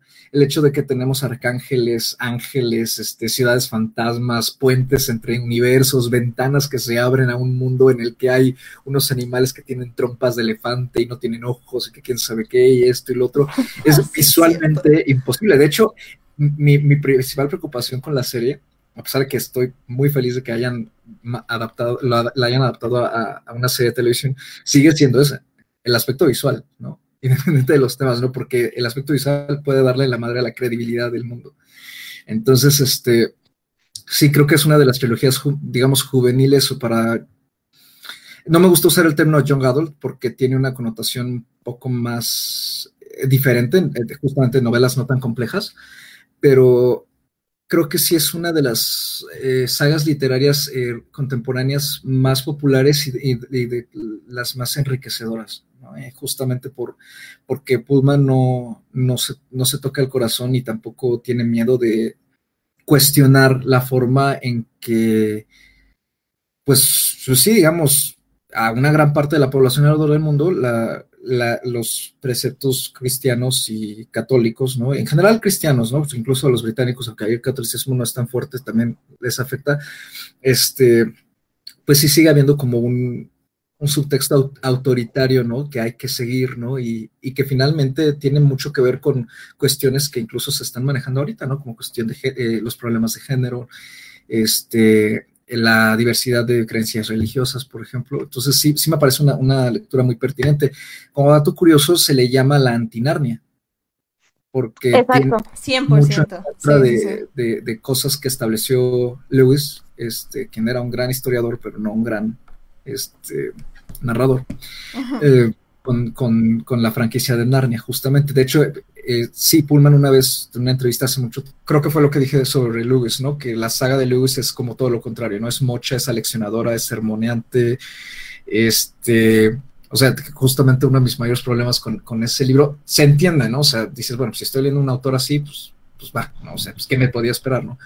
pero por ejemplo esto de que es que a mí me puedes encontrar en donde sea y, puede, y si no me encuentras, entonces puedes ir a donde estoy yo, ¿no? Y pues es claramente es una iglesia. Sí, sí, sí. Mientras que aquí Pullman es como, más bien, eh, devela esta como, digamos, eh, conspiración en la que todas las, las, las iglesias, nuestros magisterios están realmente bajo el control en diversas dimensiones de una figura autoritaria, que, no, que no quiere que se revelen esos secretos que más bien, que, más que eh, no son secretos, sino es, es más como una liberación ¿no? de, la esencia humana. Y de hecho, bueno, no, no me gustaría tocar el libro 2 y 3 que como ya estabas diciendo, es, son, son libros mucho más complicados. Y justamente ahorita que estaba leyendo, bueno, escuchando el primer libro, sí dije así como, no, pues sabes que este, la verdad yo dije, esto era, está muy sencillo, o sea, es un libro muy sencillo que habla, pues sí de, te da la vista a un universo que es muy complejo, pero al final del día es nada más una historia de Laira encontrando realmente quién es y, y tratando de ayudar a otros. Entonces, eh, eh, y Laira creo que en sí es una niña que es muy difícil como empatizar con ella porque es de un carácter como muy fuerte, o al menos yo la recordaba así. La verdad es que se me hizo menos esta vez, pero sí encontré muchísimas más como coincidencias que suceden a su alrededor. Creo que al final del día el, primer libro no tiene como ese enfoque que los otros libros van a tener. Definitivamente es una introducción al universo y es una buena introducción, es decir, no, no te pierde, o sea, no, eh, no no piensas que se va a poner tan loco el asunto hasta el final del libro. O sea, hasta el final del libro, que es cuando te explican como todo lo que viene, es cuando ya te quedas así como, ok, puede esto volverse muy loco o muy tranquilo y nada más quedarse como mucho en lo, en lo ideológico. Y ¡fum! se van a lo literal y te así como, ¿what? De hecho, a mí me pasó cuando leí la novela por primera vez, digo, también yo que tenía como 12 años, creo, este, eh, el, justo al final yo no le entendía, era así como de, ¿Roger se murió? Así como de, No, ignoren esa última frase. No, era así como ¿qué le pasó? O sea, Sí, algo pasó aquí. O sea- lo, re- releí esas últimas páginas Ajá. un montón de veces, ¿no? Hasta como que, ok, ya entendí, qué horror. Claro, No, yo- ya- y me pasó- que- Y me pasó eso hoy. Hoy, de hecho, acabé el audiolibro y tuve que regresarle porque dije, a ver, creo que me distraje trabajando, que es, que es lo que básicamente hago. Entonces me le regresé al audiolibro y dije, no, sí se murió, qué cosas. dije, wow. Ay, qué cosas. Sí, fíjate que ahorita que llegas a ese punto, a mí, por ejemplo, una de las cosas que más se me hacen brutales en estos libros es justamente los dos personajes de Laira, eh, sus dos papás. O sea, creo que son de los personajes más densos jamás escritos, porque Ay, literalmente yo ignoro y me encantaría investigar, o sea, metiéndome como en rollos de los que nadie nunca se pregunta una novela de fantasía y de los que nadie nunca se tiene que preguntar en una novela de fantasía, pero yo de verdad necesito conocer a Philip Pullman y preguntarle si él también se inspiró en la obra de Nietzsche, porque los dos papás de Laira se me hacen los dos personajes más densos porque están completa y totalmente más allá del bien y del mal. O sea, los dos son un par de locos, este, con un montón de problemas mentales que detestan a la hija, pero no son malas personas. O sea, Es, es son raro, los sí. del diablo, pero no, o sea, puedes entender por qué hacen lo que hacen, sobre todo Lord Asriel. Creo que en el caso de la mamá es un poquito más complicado porque es una mujer sumamente obsesionada con tener el control y el poder todo el tiempo. Y en el caso del, del papá de Lord Asriel es un poquito más entendible porque él está buscando una justicia más allá, ¿no? O sea, él es el que está haciendo la guerra contra Dios, contra la autoridad. Entonces creo que es un poquito más relacionable él que ella, pero aún así las acciones de los dos al final del tercer libro te sacan completamente de onda. Y dices como, ok, o sea, no son tan malditas personas, simplemente los dos son un, son un par de estúpidos, ¿no? Entonces creo que ellos dos son de los personajes más densos escritos literariamente en muchos años. Sí, y, y creo que por eso es muy difícil el, el primer libro. O sea, no. La historia, como digo, es muy, muy sencilla, muy este, directa, eh, realmente te introduce bien al universo. Pero todos los personajes tienen algo que realmente es muy pesado y creo que la primera vez que leí el libro, la verdad es que yo soy muy completista y en ese momento eh, esos libros me los regaló mi papá no sé por qué exactamente, eh, literal creo que los vio en el Sam y en el Sam's y me los compró porque leyó una reseña o algo. Eh, entonces pues dije, bueno, ya, o sea, terminé el primer libro, no me había encan- no me había gustado para nada el personaje de Laira. Los papás se me hacían personas muy extrañas, muy horribles, o sea, como Muy realmente no. No, es que es que o sea, Sí, son cuando- extraños. cuando literal llega ella y le dice como, es que eres mi papá y el otro, ah, sí, no me importa, a ver, dime todo lo que acabas de vivir, así como, ay, no manches, o sea, ¿qué onda con esto? Pero bueno, lo seguí leyendo pues porque ya tenía los otros dos libros, ¿no? Porque si no, yo creo que sí hubiera dicho, qué fregados con estos personajes todos fríos y desapegados. Pero justamente creo que es un poco tu visión de niño, porque, o bueno, de niña, porque no logras empatizar con ninguno de ellos porque no te puedes relacionar con esa búsqueda y eso es a donde llegamos al tema de los adultos, que es lo que decías tú, Blanca, porque al final del día es eso, o sea, Lord Asriel es su pelea contra Dios y y este y la ah, bueno ya spoilers pero bueno y la, la, la mujer la mamá de Laira es su su, su deseo por Su poder contrapartida. no, Sí. y poder en un mundo donde no le va a dar nada de poder. O sea, un mundo donde realmente es un, un lugar misógino y sexista, donde Sí. ella solo tiene el poder a costa de que le dé, que ella dé, pues básicamente su vida y la vida de otros, sin, sin Incluyendo la de su propia hija. incluyendo la de su propia hija. Entonces es como súper fuerte y, y, y al final del día no, eh, es la, la- el único momento donde los ves a ambos juntos sigue siendo una pelea de poder entre ellos dos. Y me Sí, parece de acuerdo, súper De fuerte y acuerdo. súper interesante. Eso me parece sumamente interesante y es una locura, ¿no? Porque ahorita que comentabas, esos son dos polos opuestos que curiosamente se unen como un rompecabezas. Exactamente. O sea, creo yo que realmente, a mí personalmente me encanta la obra de Philip Pullman y una de las razones por las cuales considero que son obras literarias de alta calidad, a pesar de que en términos de narrativa no me parece que que fluyan orgánicamente todo el tiempo, es justamente el manejo de esos personajes y el hecho de que tenga personajes tan fuertes que se completen de una forma tan brutal y que eso sea lo que le den sentido a la historia, aunque tú como lector no termines de entender esa parte, esa ese sentido humano. Porque sí, creo que como lector cuesta un poco trabajo entender qué está pasando. Sí, sobre todo cuando te enseñan tan poco de los personajes. O sea, todo lo ves desde el punto de vista de Lyra. Y Lyra sabe tan pocas cosas y da mucho por por este, por un hecho. Por hecho, o sea, es como, ah, ok, entonces estos adultos son así, chido.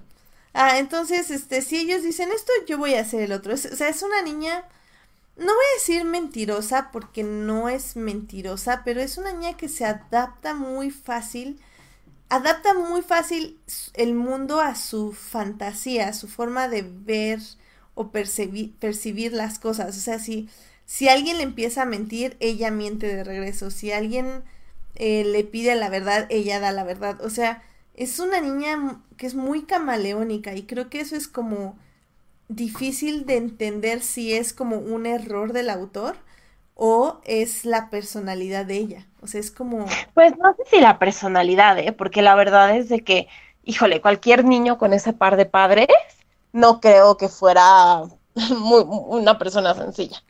Claro, pero al final la, del día la historia de Laira tampoco, tampoco te permite como hacer una niña tranquila. Claro, pero al final del día no la criaron sus padres, estamos de acuerdo. Por eso, o sea... o sea, es una niña completa y totalmente abandonada que no sabe nada del mundo, ¿no? O sea, que todo lo tiene que ir descubriendo a partir de su propia experiencia. Y, digo... y aún así, por ejemplo, igual, sin spoilers, pero las escenas del tercer, de mediados finales del tercer libro, cuando se encuentra otra vez con Miss Coulter, la forma en la que ella la trata, o sea, sin dar spoilers, pero voy a hacer como decir la cueva, los que leyeron los libros saben de qué estoy hablando. La verdad es que la forma en la que la trata ahí es brutal. Hay una justificación de fondo, sí, pero pero híjole, hacerle eso a un hijo no me parece tampoco que sea, obviamente no puede ser un niño saludable si sabe que su mamá es capaz de hacerle eso. Ay, Dios. Sí. y, por ejemplo... Sí, como que, perdón, estuvo muy encriptado ese mensaje, pero no quería lanzar spoilers. No, es que sí está, sí está feo, la verdad. Eh, es que creo que está hasta imposible lanzar spoilers, ¿no? A mí, a mí cuando me han preguntado justamente que les haga un resumen en general de la saga, es como de, mira, te puedo hacer del primer libro, pero de los otros dos ya no, o sea. Sí, no. Es que abarca muchísimas cosas. Y es que, ¿sabes que A mí lo que más...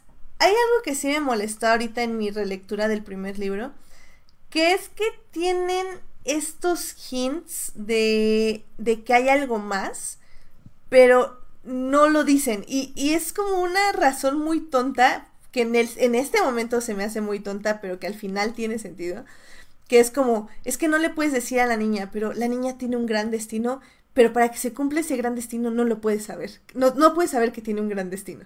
Entonces, sabemos que tiene un gran destino, pero tú tienes que dejar que se equivoque o que o que lo o que no se equivoque. O sea es más o sea el chiste es que tienes que dejar que tome la decisión que quiera tomar. Y si ella la toma tú no puedes hacer nada para impedir que tome esa decisión. Y tú así como what pero yo creo yo creo que ahí y no sé díganme si estoy mal pero creo que en ese punto es un poco justamente por la cuestión de la Biblia, ¿sabes? Es una analogía que yo creo que no está muy bien aterrizada en términos literarios porque te quedas con cara de what, exacto, pero yo lo pensaría como un poco esta idea de que se cree que el árbol donde comieron Adán y Eva era el árbol del conocimiento y ninguno de los dos sabía qué iba a pasar mientras eran tentados por la serpiente, que de cierta forma hay una crítica muy concreta a la idea del pecado, sobre todo de parte de la mujer en los libros de Pullman. Entonces yo creo que es una forma no sutil o no muy bien narrada de meterte ese problema dentro de la historia. O sea, si hay una justificación de por qué ella no puede saber nada y todos a su alrededor sí, porque es parte como del proceso bíblico, vamos a decirle así, pero sí creo que narrativamente pudo haber sido mejor explicado y quizá un poco más sutil. No sé, o sea, la No, verdad es que yo para criticar Yo a Felipe. sí Yo, yo no lo vería como que es parte del proceso bíblico, es más bien, es que eso es un elemento mucho más común del, del concepto de la búsqueda. eh, de- y de la búsqueda en el sentido de, eh, en el sentido en que se maneja en la literatura de fantasía, ¿no? Este, justamente el quest es, más bien, no hay, no hay, fan- no hay fantasía, sino hay quest, ¿no? Sí, y, de un- acuerdo. y uno de los aspectos del quest es que justamente el protagonista generalmente está totalmente, pues, En ciego a lo que va a pasar. ciegas, ¿no? Y que se va topando situaciones y personas que poco a poco lo van, pues digamos, este, empujando hacia, hacia su destino, ¿no? Que, que- que tiene que ver con encontrarse a sí mismo, encontrar un tesoro eh, o rescatar a alguien, ¿no? Este, antes se hablaba mucho, pues que se rescataba la damisela en peligro, ya no es. La, la damisela ahora más bien se utiliza la figura como, como un símbolo, ¿no? De, de alguien a quien rescatar, alguien que está en peligro.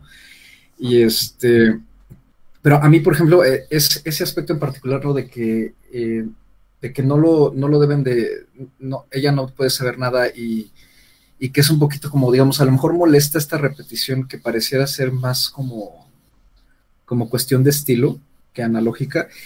A mí, a mí- yo, para mí es, es más bien como lo, eh, tiene que ver con lo del hecho de que es un primer libro, ¿no? Y de que es como, como esta introducción también, como de, de mantener a lo mejor de forma un poco brusca al lector también a ciegas, este, sobre todo porque como ya dijimos, ¿no? El primer libro es muy tranquilito, ¿no? O sea, la verdad es Sí. que es, es muy, es muy simple, ¿no? Es, digamos, es como, es como, como si Northern Lights fuera el Hobbit, Ajá. y, este, y las otras dos ya es el Señor de los... Es el Silmarillion. Como de- hasta, hasta yo lo compararía con hasta yo lo compararía con The Fellowship of the Ring o sea al final del día eh, el primer libro del Señor de los Anillos es tres cuartos Hobbitón un cuarto este donde vive el Elrond que no ahorita no Riven Rivendell Riven- Rivendell. Rivendell, sí. Ajá. Rivendell, o sea, realmente también es muy sencillo, o sea, es la vida Pues del te voy a decir, en The. Fellowship of the Ring, cuando llegas a la parte final, todos los cantos de Legolas son un dolor de cabeza. Sí, pero, Perdón, pero es hasta el final. Y aquí también todo lo del dolor de cabeza es hasta el final, cuando la era ya está en el norte. Ya que está en el norte, Sí. todo se empieza a complicar. Pero antes es realmente ella paseando por el mundo. O sea, Es muy lineal en ese sentido. Por eso, por eso la diferencia entre el primer y segundo libro es tan fuerte, ¿no? Porque, Sí. en- en sobre todo también porque en el segundo libro de repente no está Laira, sí, ya tienes otro protagonista. ¿no? Entonces también eso voltea mucho las cosas, ¿no? Te tienes que acostumbrar a Will, sobre todo después del trabajo que te costó acostumbrarte a Laira durante todo el primer libro, ¿no? De repente es como de, ah, Laira no está, ¿no? Sí, y que- Will además es un personaje muy, chis- muy diferente, es un, es un Sí. niño muy amable. y más agradable. Que eso es lo que a mí ya me dio ganas de seguir leyendo el segundo libro, porque dije, ok, ya no está Laira, gracias a Dios.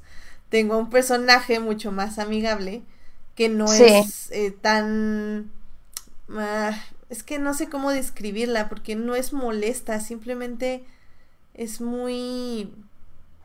Es que sí, o sea, a veces siento que es Annoying. pero en un buen sentido, no en un mal sentido. Es, es muy extraño describir a Laira, sinceramente. Pero, Sí. pero sí, o sea, realmente yo creo que lo que espero de esta serie, esta primera temporada, va a ser que hagan compleja una historia sencilla, pero no tan compleja como son los últimos dos libros. O sea, va a ser... Sí, tiene va- que haber un crecimiento. una- es un, es difícil porque justamente, justamente dijiste la palabra clave. Tiene que haber un crecimiento. Y es que el primer libro no hay crecimiento. Son personajes dejándose llevar por todas las situaciones.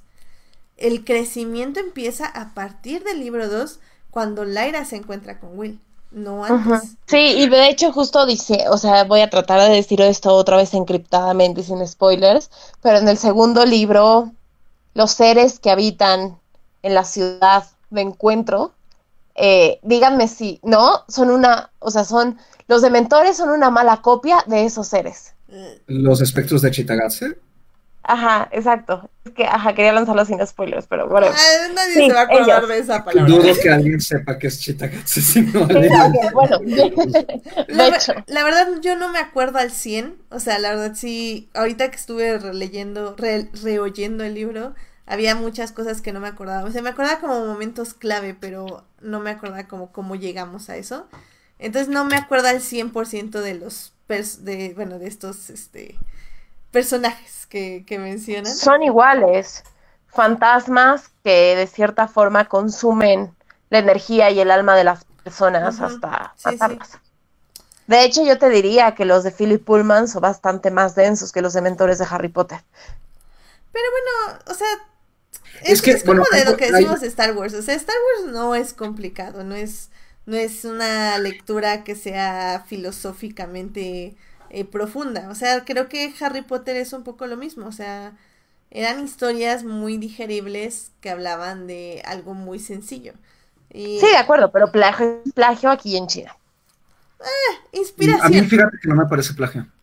¿No te parece plagio? No, no me parece plagio, porque si hay algo en particular que tiene el género de fantasía es que muchísimas eh, convenciones de creación de seres, ¿no? Y de, de formas en, en que funcionan los mundos, es que no es que no es que se plagien, es que sí hay, digamos, como un imaginario colectivo al que Mm, llegan las personas, a pesar de que en la vida hayan platicado, ¿no? O de que no hayan leído ni siquiera trabajos ajenos, se llegan a tener estas mismas ideas de forma muy similar, porque hay Sí, están este tipo de ideas en otros, en otras este, historias previas, ¿no? De, de fantasía. O sea, incluso, por ejemplo, el padre de la fantasía moderna es Tolkien, pero incluso Tolkien trabajó muchas ideas que ya habían trabajado previos a él, este, eh, que finalmente pues nunca despegaron tanto, o sea, del siglo anterior. Pero sí, o sea, son ideas similares porque el género eh, finalmente no, esa es, es la maldición y la bendición de, de- de la fantasía, ¿no? Que si se sale de esas convenciones y deja de tener ciertos elementos en particular, deja de ser fantasía. Entonces, No, es estar reciclando elementos una y otra vez. Sí, claro, o sea, sí, el hecho de que sean espectros, pues sí, es como muy, muy similar, pero creo que finalmente la manera en que cada uno funciona en la historia, los, los dementores son muchísimo más periféricos, mientras que los espectros de Chitagatse sí adquieren un papel tan ligeramente Primordial. periférico, pero más primordial. Ujú. Sí, Entonces, de acuerdo. Sí, estoy, estoy de puede acuerdo ser una, una, este, una coincidencia de ideas. O No, sea, y, estoy de acuerdo no. contigo, que es, otra vez voy a sacar Star Wars, porque obviamente es mi ejemplo eh, más a la mano, eh, pero por eso Star Wars es tan predecible también. Y por eso, por eso sabemos que Ben Solo se va a redimir. Porque al final del día son, son historias este, lineales que ya llevan eh, una resonancia en muchas otras historias. Y por eso es Sí. que no, no es como tan, eh, o sea, son, es único en la manera en que uses el elemento, pero no realmente el elemento no es único en sí. Pero, o sea, realmente creo que si algo es la saga de His Dark Materials, es que no es predecible. O sea, De acuerdo. es predecible ya que entiendes el contexto de del que te está hablando Pullman, pero para que entiendas el contexto ya va a ser como más o menos a mediados del último libro, creo yo. Y aún así sí hay cierto, o sea, pequeñas cositas que sí te las hueles. Lo Ah, mismo por claro. los convencionalismos, ¿sabes? O sea, no Sí. es como que tenga un final que no te esperas, tipo Daenerys se vuelve loca sin razón alguna. eh, sí, sí, o sea, sí. No, que bueno, porque de, de hecho nuestros amigos de Crónicas hay algo que dicen en su podcast y que sí siempre he estado de acuerdo, es que si una película es predecible es porque está bien escrita, o sea, porque tiene sentido y tiene Sí. coherencia. O sea, en el momento que te dice, ay, no twists". manches, este, Daenerys se volvió loca, qué súper mega Claro. spoiler es cuando dices, no, o sea, eso está mal, o sea, eso no me está sorprendiendo, eso me está diciendo que tu personaje está no mal está bien escrito. construido. Exactamente. Sí, de acuerdo. Qué bonitas son las narrativas, de verdad. Exacto.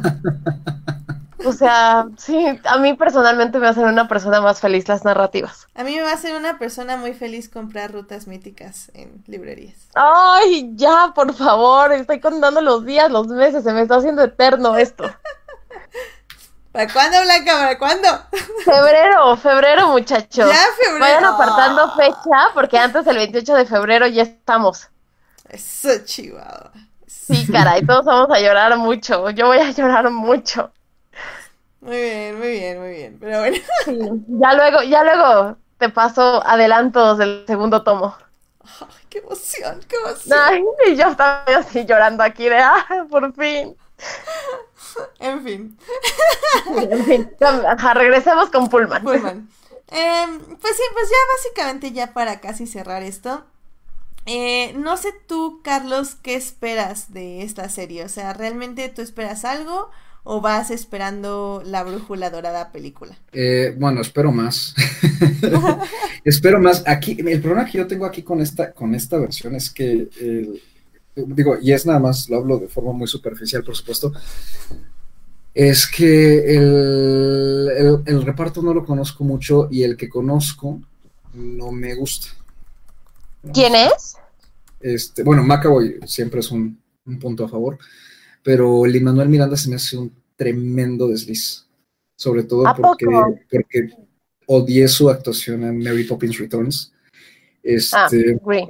Y me parece que su, que su, no sé, tiene algo que no me agrada, pero con él, pero pues como para quien ya leyó los libros ya sabe cómo termina el personaje Liz Corsby, entonces como de, ah, bueno, se va a ir. Entonces es como de, no me molesta ya en ese sentido, ¿no? Eh, pero no, la verdad es que, o sea, yo, yo más estoy esperando que, la, que sea una buena adaptación, no necesariamente que nos den todo como debe de ser en la novela, porque finalmente la novela, pues sí, con todo y que es la sencilla, sigue siendo compleja y si aparte están metiendo cosas del, del material más reciente que ha sacado Pullman, pues sí va a haber diferencias que a lo mejor, pues también es eso, ¿no? O sea, a lo mejor literal, en términos de, del, del texto escrito funcionan como están, pero en términos cinematográficos no. Y eso es algo que, por ejemplo, Rowling no aprende, ¿no? Con sus guiones para Fantastic De acuerdo.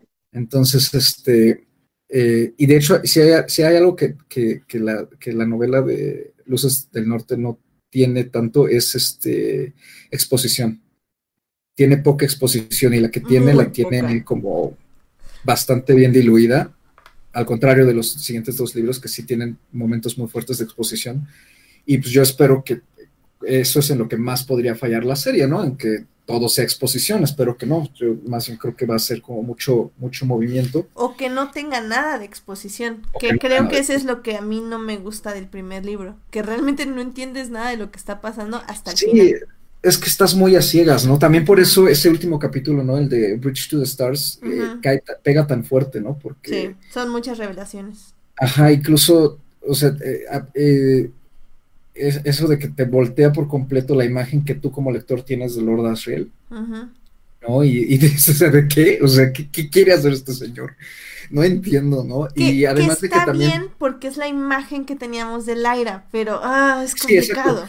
Pero, pero también es, tiene que ver esto de, de que, por ejemplo, creo que el, el otro problema de Pullman es que maneja ideas muy padres, pero eh, digo, ya depende de cada lector, ¿no? O sea, la imaginación de todos es diferente, pero que pueden llegar a costar incluso plasmar en tu cabeza, ¿no? O sea, de qué está, qué exactamente está haciendo este señor, cómo funciona su maquinita esta, cómo funciona esto, cómo funciona el puente de las estrellas, cómo funciona lo de cortar este, ventanas a otros mundos con la daga. O sea, eh, y eso, eh, a veces el no poder ni siquiera plasmarlo en tu cabeza Puede despegar, puede crearte mucha distancia con, con la obra y en términos visuales, pues es muy difícil plasmarlo, ¿no? Entonces también eso puede, pues digamos, decepcionar, entre comillas. Sí, y yo creo que sobre todo eh, con los animales que crea, que son estos elefantes Los un poco extraños, ajá, que tienen ruedas, bueno, que utilizan las Yo herramientas no como me ruedas acordaba de eso pies. hasta que lo dijo Carlos hace Yo ratito. no estoy tan segura de cómo vamos a ver eso en la pantalla, porque a mí como lectora, ellos en especial, me costó muchísimo trabajo hacerme una idea físicamente coherente en mi cabeza de cómo se veían. Igual a mí. Entonces, no, no sé cómo lo vayan a hacer en pantalla. No, La verdad, específicamente no lo veo. No, deja tú, Blanca, de cómo se veían, incluso como de la interacción, ¿no? Con, con Sí, Mary, por es muy extraña esa interacción.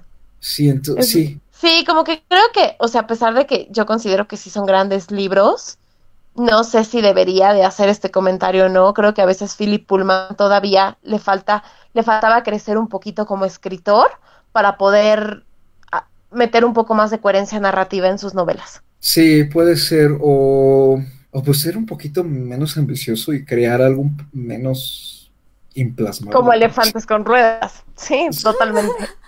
Yo creo que sinceramente, ya no me acordaba de eso. Yo creo que sinceramente se lo van a saltar. O sea, si llegamos hasta allá, se lo van a Es que- saltar. Sí, Espero que Eh, sí. Es que yo te diría que es eso, la prueba, no creo que sea tan, para los fans al menos, la prueba no va a ser la primera temporada, va a ser la segunda. Sí, De acuerdo. de acuerdo. Y va a ser complicado porque las segundas temporadas son las que más caen. Sí, exacto. Y porque sobre todo también, es que creo que en general el fandom está viendo la primera temporada como un, va a salir bien porque si la película salió semi bien o bien a secas Sí. y ahora la van a hacer bien y le van a meter lo que no le habían metido eso, entonces va a salir mejor. Ujú. Sí, o sea, de, Entonces, de como de, expectativas es, va a estar bien. Y, no, y la han metido muy bien. O sea, la verdad es que los trailers se ve que está Se muy bien puesta en cuestiones de arte y todo. Se ve que está muy bien hecha esta primera temporada. Sí, entonces yo creo que el reto va a ser la segunda y después la tercera. Va a estar interesante. Híjole, es que hay espero, cosas. espero que lleguemos allá todos muy contentos y muy emocionados de que esto está funcionando maravillosamente. Ay, no Y sé, la verdad es va, que va a ser complicado. ¿eh? Me tranquiliza un poco que la BBC esté detrás de HBO. Sí, Sí, también. también. Pero sí, o sea, sí, sí creo que va a ser difícil. O sea, creo que His Dark Materials son libros que no es fácil plasmarlos y como decimos, no tanto por el tema o por lo que trata, bueno, no tanto por lo Que que, también, tratas, ¿eh? que también, pero bueno, creo que ya hemos visto cosas así, entonces no creo que ese sea el problema. El problema es que hay co- cosas como muy complicadas de hacer visualmente. O sea, creo yo que Sí. ese es el problema. Sí, definitivamente. Y eso siempre le dan la torre a, la- a- a las adaptaciones visuales, ¿no? O sea, fue justamente lo que pasó con Iron Man 3, ¿no? Por sacar un ejemplo más moderno, ¿no? Que estaba todo este hype, ¿no? De que el mandarín y de que los 10 anillos mágicos del mandarín y que cada anillo tiene un poder, uno fragmenta la tierra, el otro crea fuego, el otro saca agua, el otro saca tornados. Y pues cuando dices, ay, en el 2013 ver a alguien haciendo eso en pantalla está como imposible, ¿no? Entonces, yo creo que hay esa, esa, esa, esa reversa del estudio, ¿no? De, no, pues vamos a hacer otra cosa. Este, y a la mera hora nos dieron un mandarín falso y todo eso fue porque, pues no, ni siquiera vamos eh, con todos los efectos visuales para los que tenían presupuesto en ese entonces habría salido bien. Sí. Fíjate Y se que, agradece, bueno, como quote que nada tiene que ver con lo que acabas de decir, pero estoy de acuerdo. Justamente ahorita me estaba acordando de que cuando fui a ver esa película me sacó muchísimo de onda y realmente pensé que era Ringo Starr el que estaba actuando como el mandarín. Porque son muy parecidos, realmente son muy parecidos. No manches, Entonces ¿en mi cabeza fue muy extraño creer que Ringo Starr estaba actuando en una película de Marvel. Ya después supe que no, pero fue como, ok. Fue raro de lunes por la noche. Muy bien, pues este, pues ya más para cerrar, este, Blanca, ¿tú, tú qué esperas de la serie? Ay, pues la verdad, o sea, yo tengo muchas ganas de disfrutarla mucho. Espero que esté coherente la narrativa. Volvemos a lo mismo, esta primera temporada no me preocupa tanto. La verdad es que en términos del cast me gusta, me gusta bastante el cast, a pesar de que no, de que el original de la película era muchísimo más acorde a las novelas que este. Sí. La verdad Sí. es que Daphne King me parece que es una gran actriz, creo que lo va a hacer muy bien. James McAvoy siempre es un seguro. Wilson la he visto algunas cosas, también me parece una muy buena actriz. Espero que logre ponerse en los zapatos del gran papel que hizo Nicole Kidman y que hay que decirlo que lo hizo muy bien.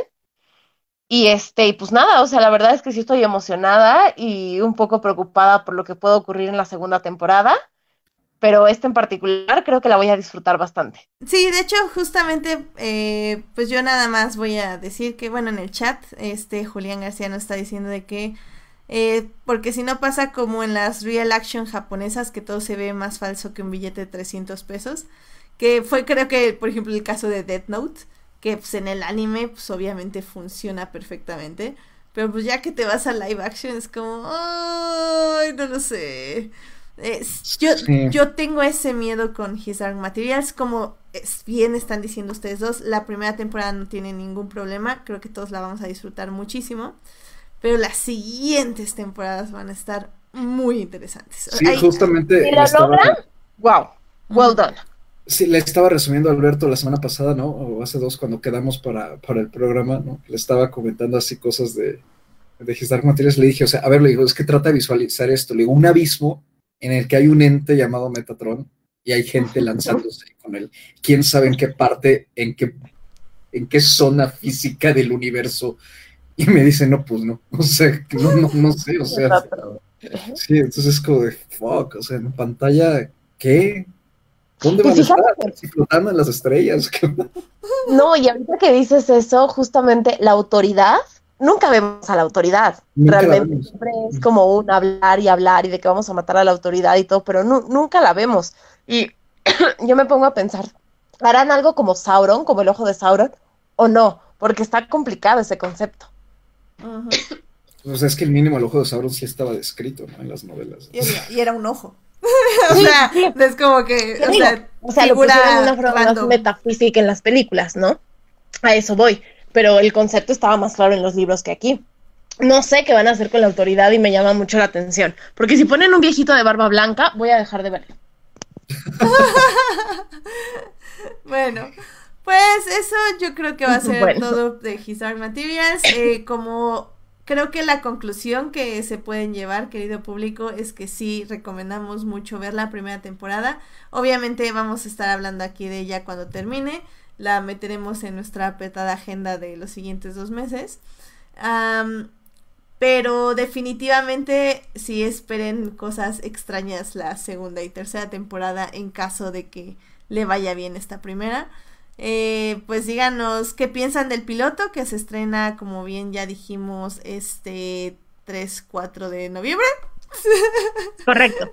la próxima semana. Y pues estaremos hablando de aquí cuando termine la serie. Yo tengo una duda. ¿Qué duda? Eh, me gustaría saber qué piensa Alberto, Ya se fue. en general. Que la voy Sí, a ver solamente porque necesito quitarme el mal sabor de boca de la película, pero bueno, la verdad es que sobre todo por el elenco también que trae, se me hace como bastante interesante, así que Dinos y hasta te a invitamos a la premier que vamos a armar. ahora, va. Todos están invitados. Y, y Melvin así como de jejeje, sí. Todos a la casa de Melvin. Ajá, todos a casa de Melvin. Muy bien. va, órale, me late. Pues, Alberto, quiero el resumen del primer capítulo de His Dark Materials para dentro de Sí, dos ya semanas. tengo, ya tengo mi cuenta de Sí. HBO lista para verlo, porque estoy viendo también este Watchmen, de hecho. Ay, ¿qué tal, eh? No he visto el de ahorita, pero el primero fue una interesante interesante. de lo que podemos ver. No, Pero Alberto, no por eso dice... necesariamente como, como buena también tiene sus detalles, pero está, sí arriesga. O sea, me gusta cómo arriesga basándose en la en el material original. Pero está bien, la sé que Ok. está bien. No, Alberto. La voy a ver se, se eventualmente, dice, pronto. Se, se dice, escucha nuestro anterior programa donde la reseñé. Ah, es verdad. No, entonces no me digas nada, voy a escucharlo. Ay, Alberto. Dile, dile, así no puedes promocionar este podcast. Exactamente. Y yo tengo ¿Qué otra duda. pasó con las estrategias de marketing, muchachos? Sí, perdón, me dormí. Y yo, y yo tengo otra duda, pero esta es para Edith. ¿Qué pasó? Este, me llama mucho la atención que no has dicho nada de Unbelievable. No la he visto. Sí, no la he visto. La tengo en mi lista, pero estas dos semanas no he visto absolutamente nada de nada. O sea, terminé, Ah. terminé Titans y fue lo único que he visto. Bueno, me puse al día con Titans. Ah, y vi Woman, pero esa si quieren hablamos la próxima semana. Sí, creo que, más bien a mí me, me, me, me llamaría mucho la atención escucharte. Sí, y es que, ¿sabes qué? O sea, es como que cada día me siento así enfrente de la tele y digo, ¿me quiero deprimir hoy? Y digo, no, no me quiero deprimir. Ese es el problema, sí, es muy deprimente la serie. Sí, Chihuahua. Pero bueno, sí, sí la voy a ver, porque digo, ya, ya perdí tiempo con My Hunter, así que voy a perder, digo, quiero, quiero eh, administrarlo en otra cosa. Yo llevo, do- yo llevo dos capítulos y la verdad es que me ha costado porque sí, el tono en el que te pone es muy, muy desagradable, ¿no? Y tiene que, este, eso me gusta, que creo que logra transmitir muy bien eso, pero la vuelve eh, como que dices, híjole, o sea, sí me, me exige, ¿no? Este, como, no sé, una disposición, como, como que uno está acostumbrado a, una- a ver una serie y dices, "Ay", o sea, como para disfrutarla, y creo que la serie no, no se disfruta, se sufre, ujú, Sí, Un punto, pero aún así se sufre, entonces, sí, sí, sí, pero la, está, está buena. Está en mi lista, así que la veremos. Pues bueno, realmente yo creo que ya nos tenemos que despedir. Este, mm, Carlos, en una oración, ¿qué tal está Zombieland 2? Ah, dije, dije que iba a tratar de no dar spoilers. Repito, Zombieland, para resumirla, ¿para qué? ¿Para qué una segunda parte de algo que no necesitaba una segunda parte, de algo que no expande mucho realmente sobre el universo que ya estaba construido? Eh, a pesar de que se deja ver, está en Palomera para pasar el rato, hay un trabajo muy flojo de guion, hay un trabajo, este, en general, el, trabajo de diseño y producción en general es bueno, aunque los efectos a mi gusto sí dejaron que desear.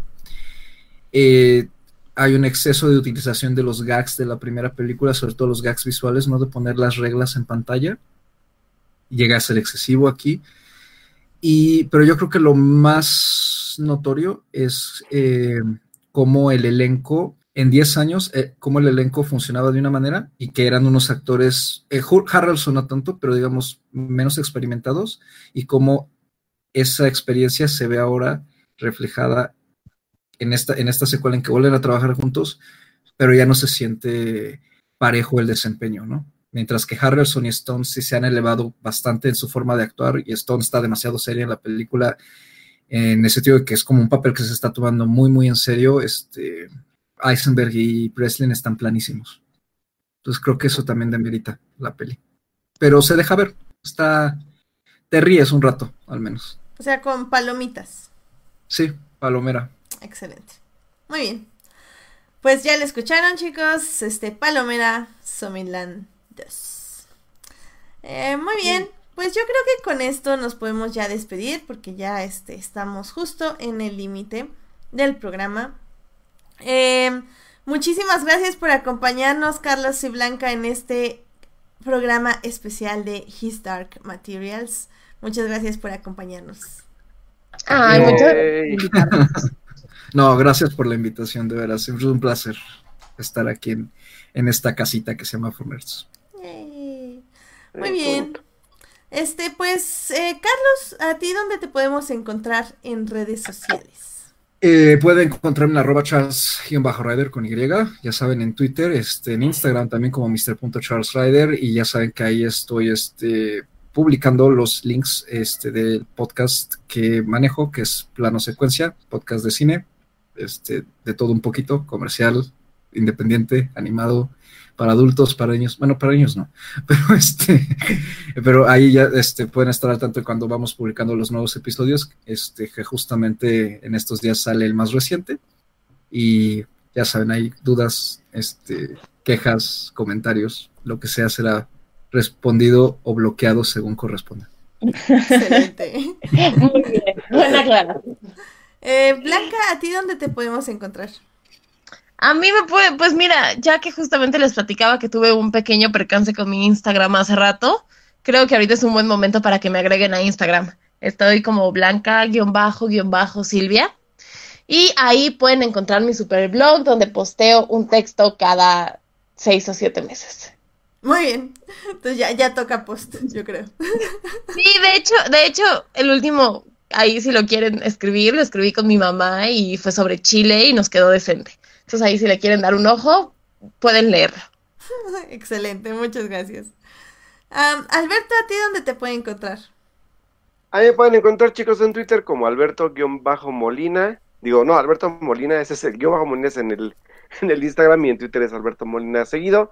El Molina va con doble O y pues ahí nos estamos leyendo y tuiteando para que pues podamos seguir platicando del lombo que más nos gusta y seguir renteando contra Star Wars. Bye. Muy bien. Y a mí, los odio. Y a mí me pueden encontrar en HTIDA, donde estoy publicando todo acerca de Star Wars, evidentemente. Eh, si ven en mis publicaciones un me enoja, es probablemente Alberto Molina, porque no tengo a ningún otro troll que me stalkee y que me moleste más que Alberto Molina. Eh, Bueno, que te voy a decir que Sí. Melvin y tú ya se la han traído contra mí últimamente, ¿eh? Ah, Chihuahua. Sí, yo tengo por ahí un post que hasta screenshoté donde, sí, vamos a tener que hacer un maratón de Star Wars antes de Star Wars Trivials, mi corazón partiéndose a la mitad dentro de mí. Ay, pues es que, o sea, es que Blanca, tienes que ver Star Wars con nosotros para que sepas lo que es amar una saga. Y así. Pues No, todo que que eso obligue. pase lo voy a hacer solo por el cariño que les tengo. Gracias, Blanca, gracias. Muy bien. Pues este. Muchas gracias a quienes nos acompañaron en el chat.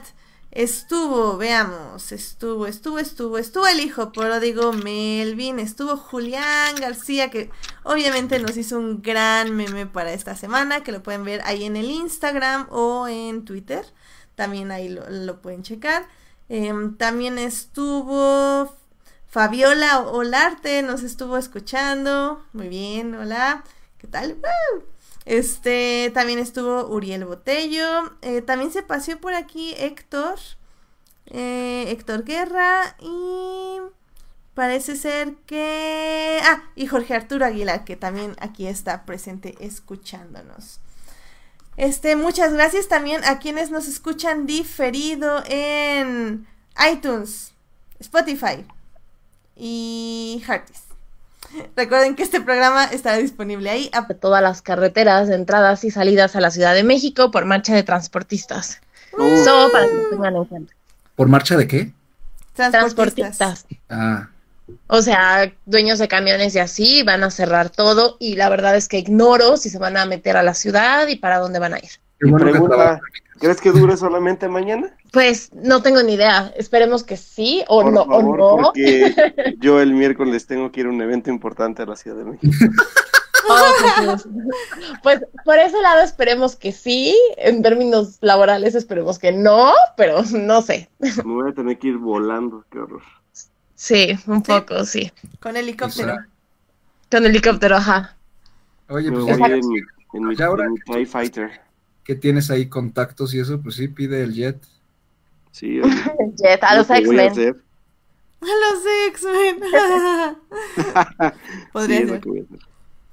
Bueno, pues con esa hermosa advertencia, les decimos que el próximo lunes a las 9.30 de la noche también estaremos aquí hablando de mil cosas más porque este fin de semana no solo se estrena His Dark Materials primer episodio, también se estrena la nueva temporada de Jack Ryan, se estrena la película de Downton Abbey y se Uy, estrena Y la película de The King de Timothy Chalamet. también, también, oh my god, this is too much this. Y se estrena este, The Art of Self-Defense, también con. Jesse Eisenberg, Dios mío, para quien lo aguante. Sí. Este, y este, y también se estrena eh, Terminator Dark Fate. Es que esa era combo muy platillo, porque Melvin y Mons están muy, muy emocionados por alguna extraña razón. Que en serio no es mi prioridad. Mi prioridad sí es ver Creo- Downton Abbey. De nadie. De nadie, aunque no me puedo quejar porque eh, acá en, en el podcast también la vamos a charlar. Yo no. Es más, yo no la voy a ver. Lo confieso aquí, yo no la voy a ver porque no, no puedo hablar de una saga que no conozco. Entonces, no la voy a ver. Pero sí, sí le vamos a dar su espacio. Ah, yo sí la vería, ¿eh? Los- Porque, no sé, Downton Abbey tiene esa vibra Downton Abbeyisca que está bonito. ¿Quién sabe? Downton Abbey. Downton Abbey. Uh. Y bueno, em, ya aquí este Julián en el chat nos está metiendo cizaña, Alberto, que te va- se va a ir en, Alberto se va a ir en jet con tal de no quedarse, de que, con tal de no quedar de verse contigo, Edith. Sí, pues ya ves, ya ves. Ahí vas, ahí vas, Julián. Me, me, me dijo a dónde va el el- miércoles, Que el maldito este de Yoyos. Vas a ver. Ah, y también se estrena eh, Día de Muertos, la mexicana. La animación Ah, sí, nadie le interesa, gracias, que me hable. que a nadie le interesa. decíamos. Pobrecitos, se han visto opacados por Coco dos Por años. seguidos. cierto, el triste. 15 de noviembre llega The Irishman a cines como distribución tipo Sí. Roma, así que manténganse pendientes porque les voy a poner Yo, su, su, este, la cartelera nacional de dónde va a llegar en la página también para que la puedan ir apartando sus fechas para dónde la van a ver. yo la si voy a no- ver como Scorsese la pensó, en la pantalla de mi casa. No, no lo pensó así, pero bueno. Pensé que ibas a hacer como un chiste tipo Marvel de, bueno, si esa la voy a ver en mi casa y después me voy a ir a ver Avengers al cine, gracias. No, no, no, no, no. O sea, Scorsese la pensó que la viera en mi casa, por eso se alió con Netflix y así es como yo la voy a ver. En mi Está bien, hazlo. Bueno. Edith ha hablado. He hablado. Edith ha hablado, exacto. Muy bien, Edith la verá en su casa. Yo creo que yo sí la voy a ver en cine, así que llega de hecho a Puebla en el CCU, por si gustan, quienes vivan en Puebla. Y pues en la Ciudad de México ya saben los de siempre, Cine Tonalá, Cinemanía, este, La Cineteca Cineteca y este, ¿dónde más? Cinema Ifal, Cinema Movie Ifal y eh, The Movie Company, así que para que vayan checando. Muy bien. Jorge Arturo Aguilar nos dice que Downton Abbey ya está en Claro Video. O sea, ¿la serie o la película, Jorge Arturo? La No, película, la según yo, debe ser la serie. Sí, vean la serie. Es, el, es una gran telenovela británica. La. Conviértanse en señoras por, por seis temporadas nada más. Señoras y señores, por favor. Si hay algo por lo que yo vería la serie, que, que- o sea que es raro que yo no la haya visto, pero, pero pues si hay algo por lo que la vería es por todos los one-liners de Maggie Smith. No manches, que Maggie Smith es lo máximo. Es lo max, lo max. Sí, tienes que verla. Pero muy bien, pues nos vemos la próxima semana. Muchísimas gracias por acompañarnos, Blanca y Carlos. Cuídense de chat, los quiero a todos. Adiós. Adiós. Ay, Adiós. nosotros a ti. Gracias. Bye. Bye. Bye.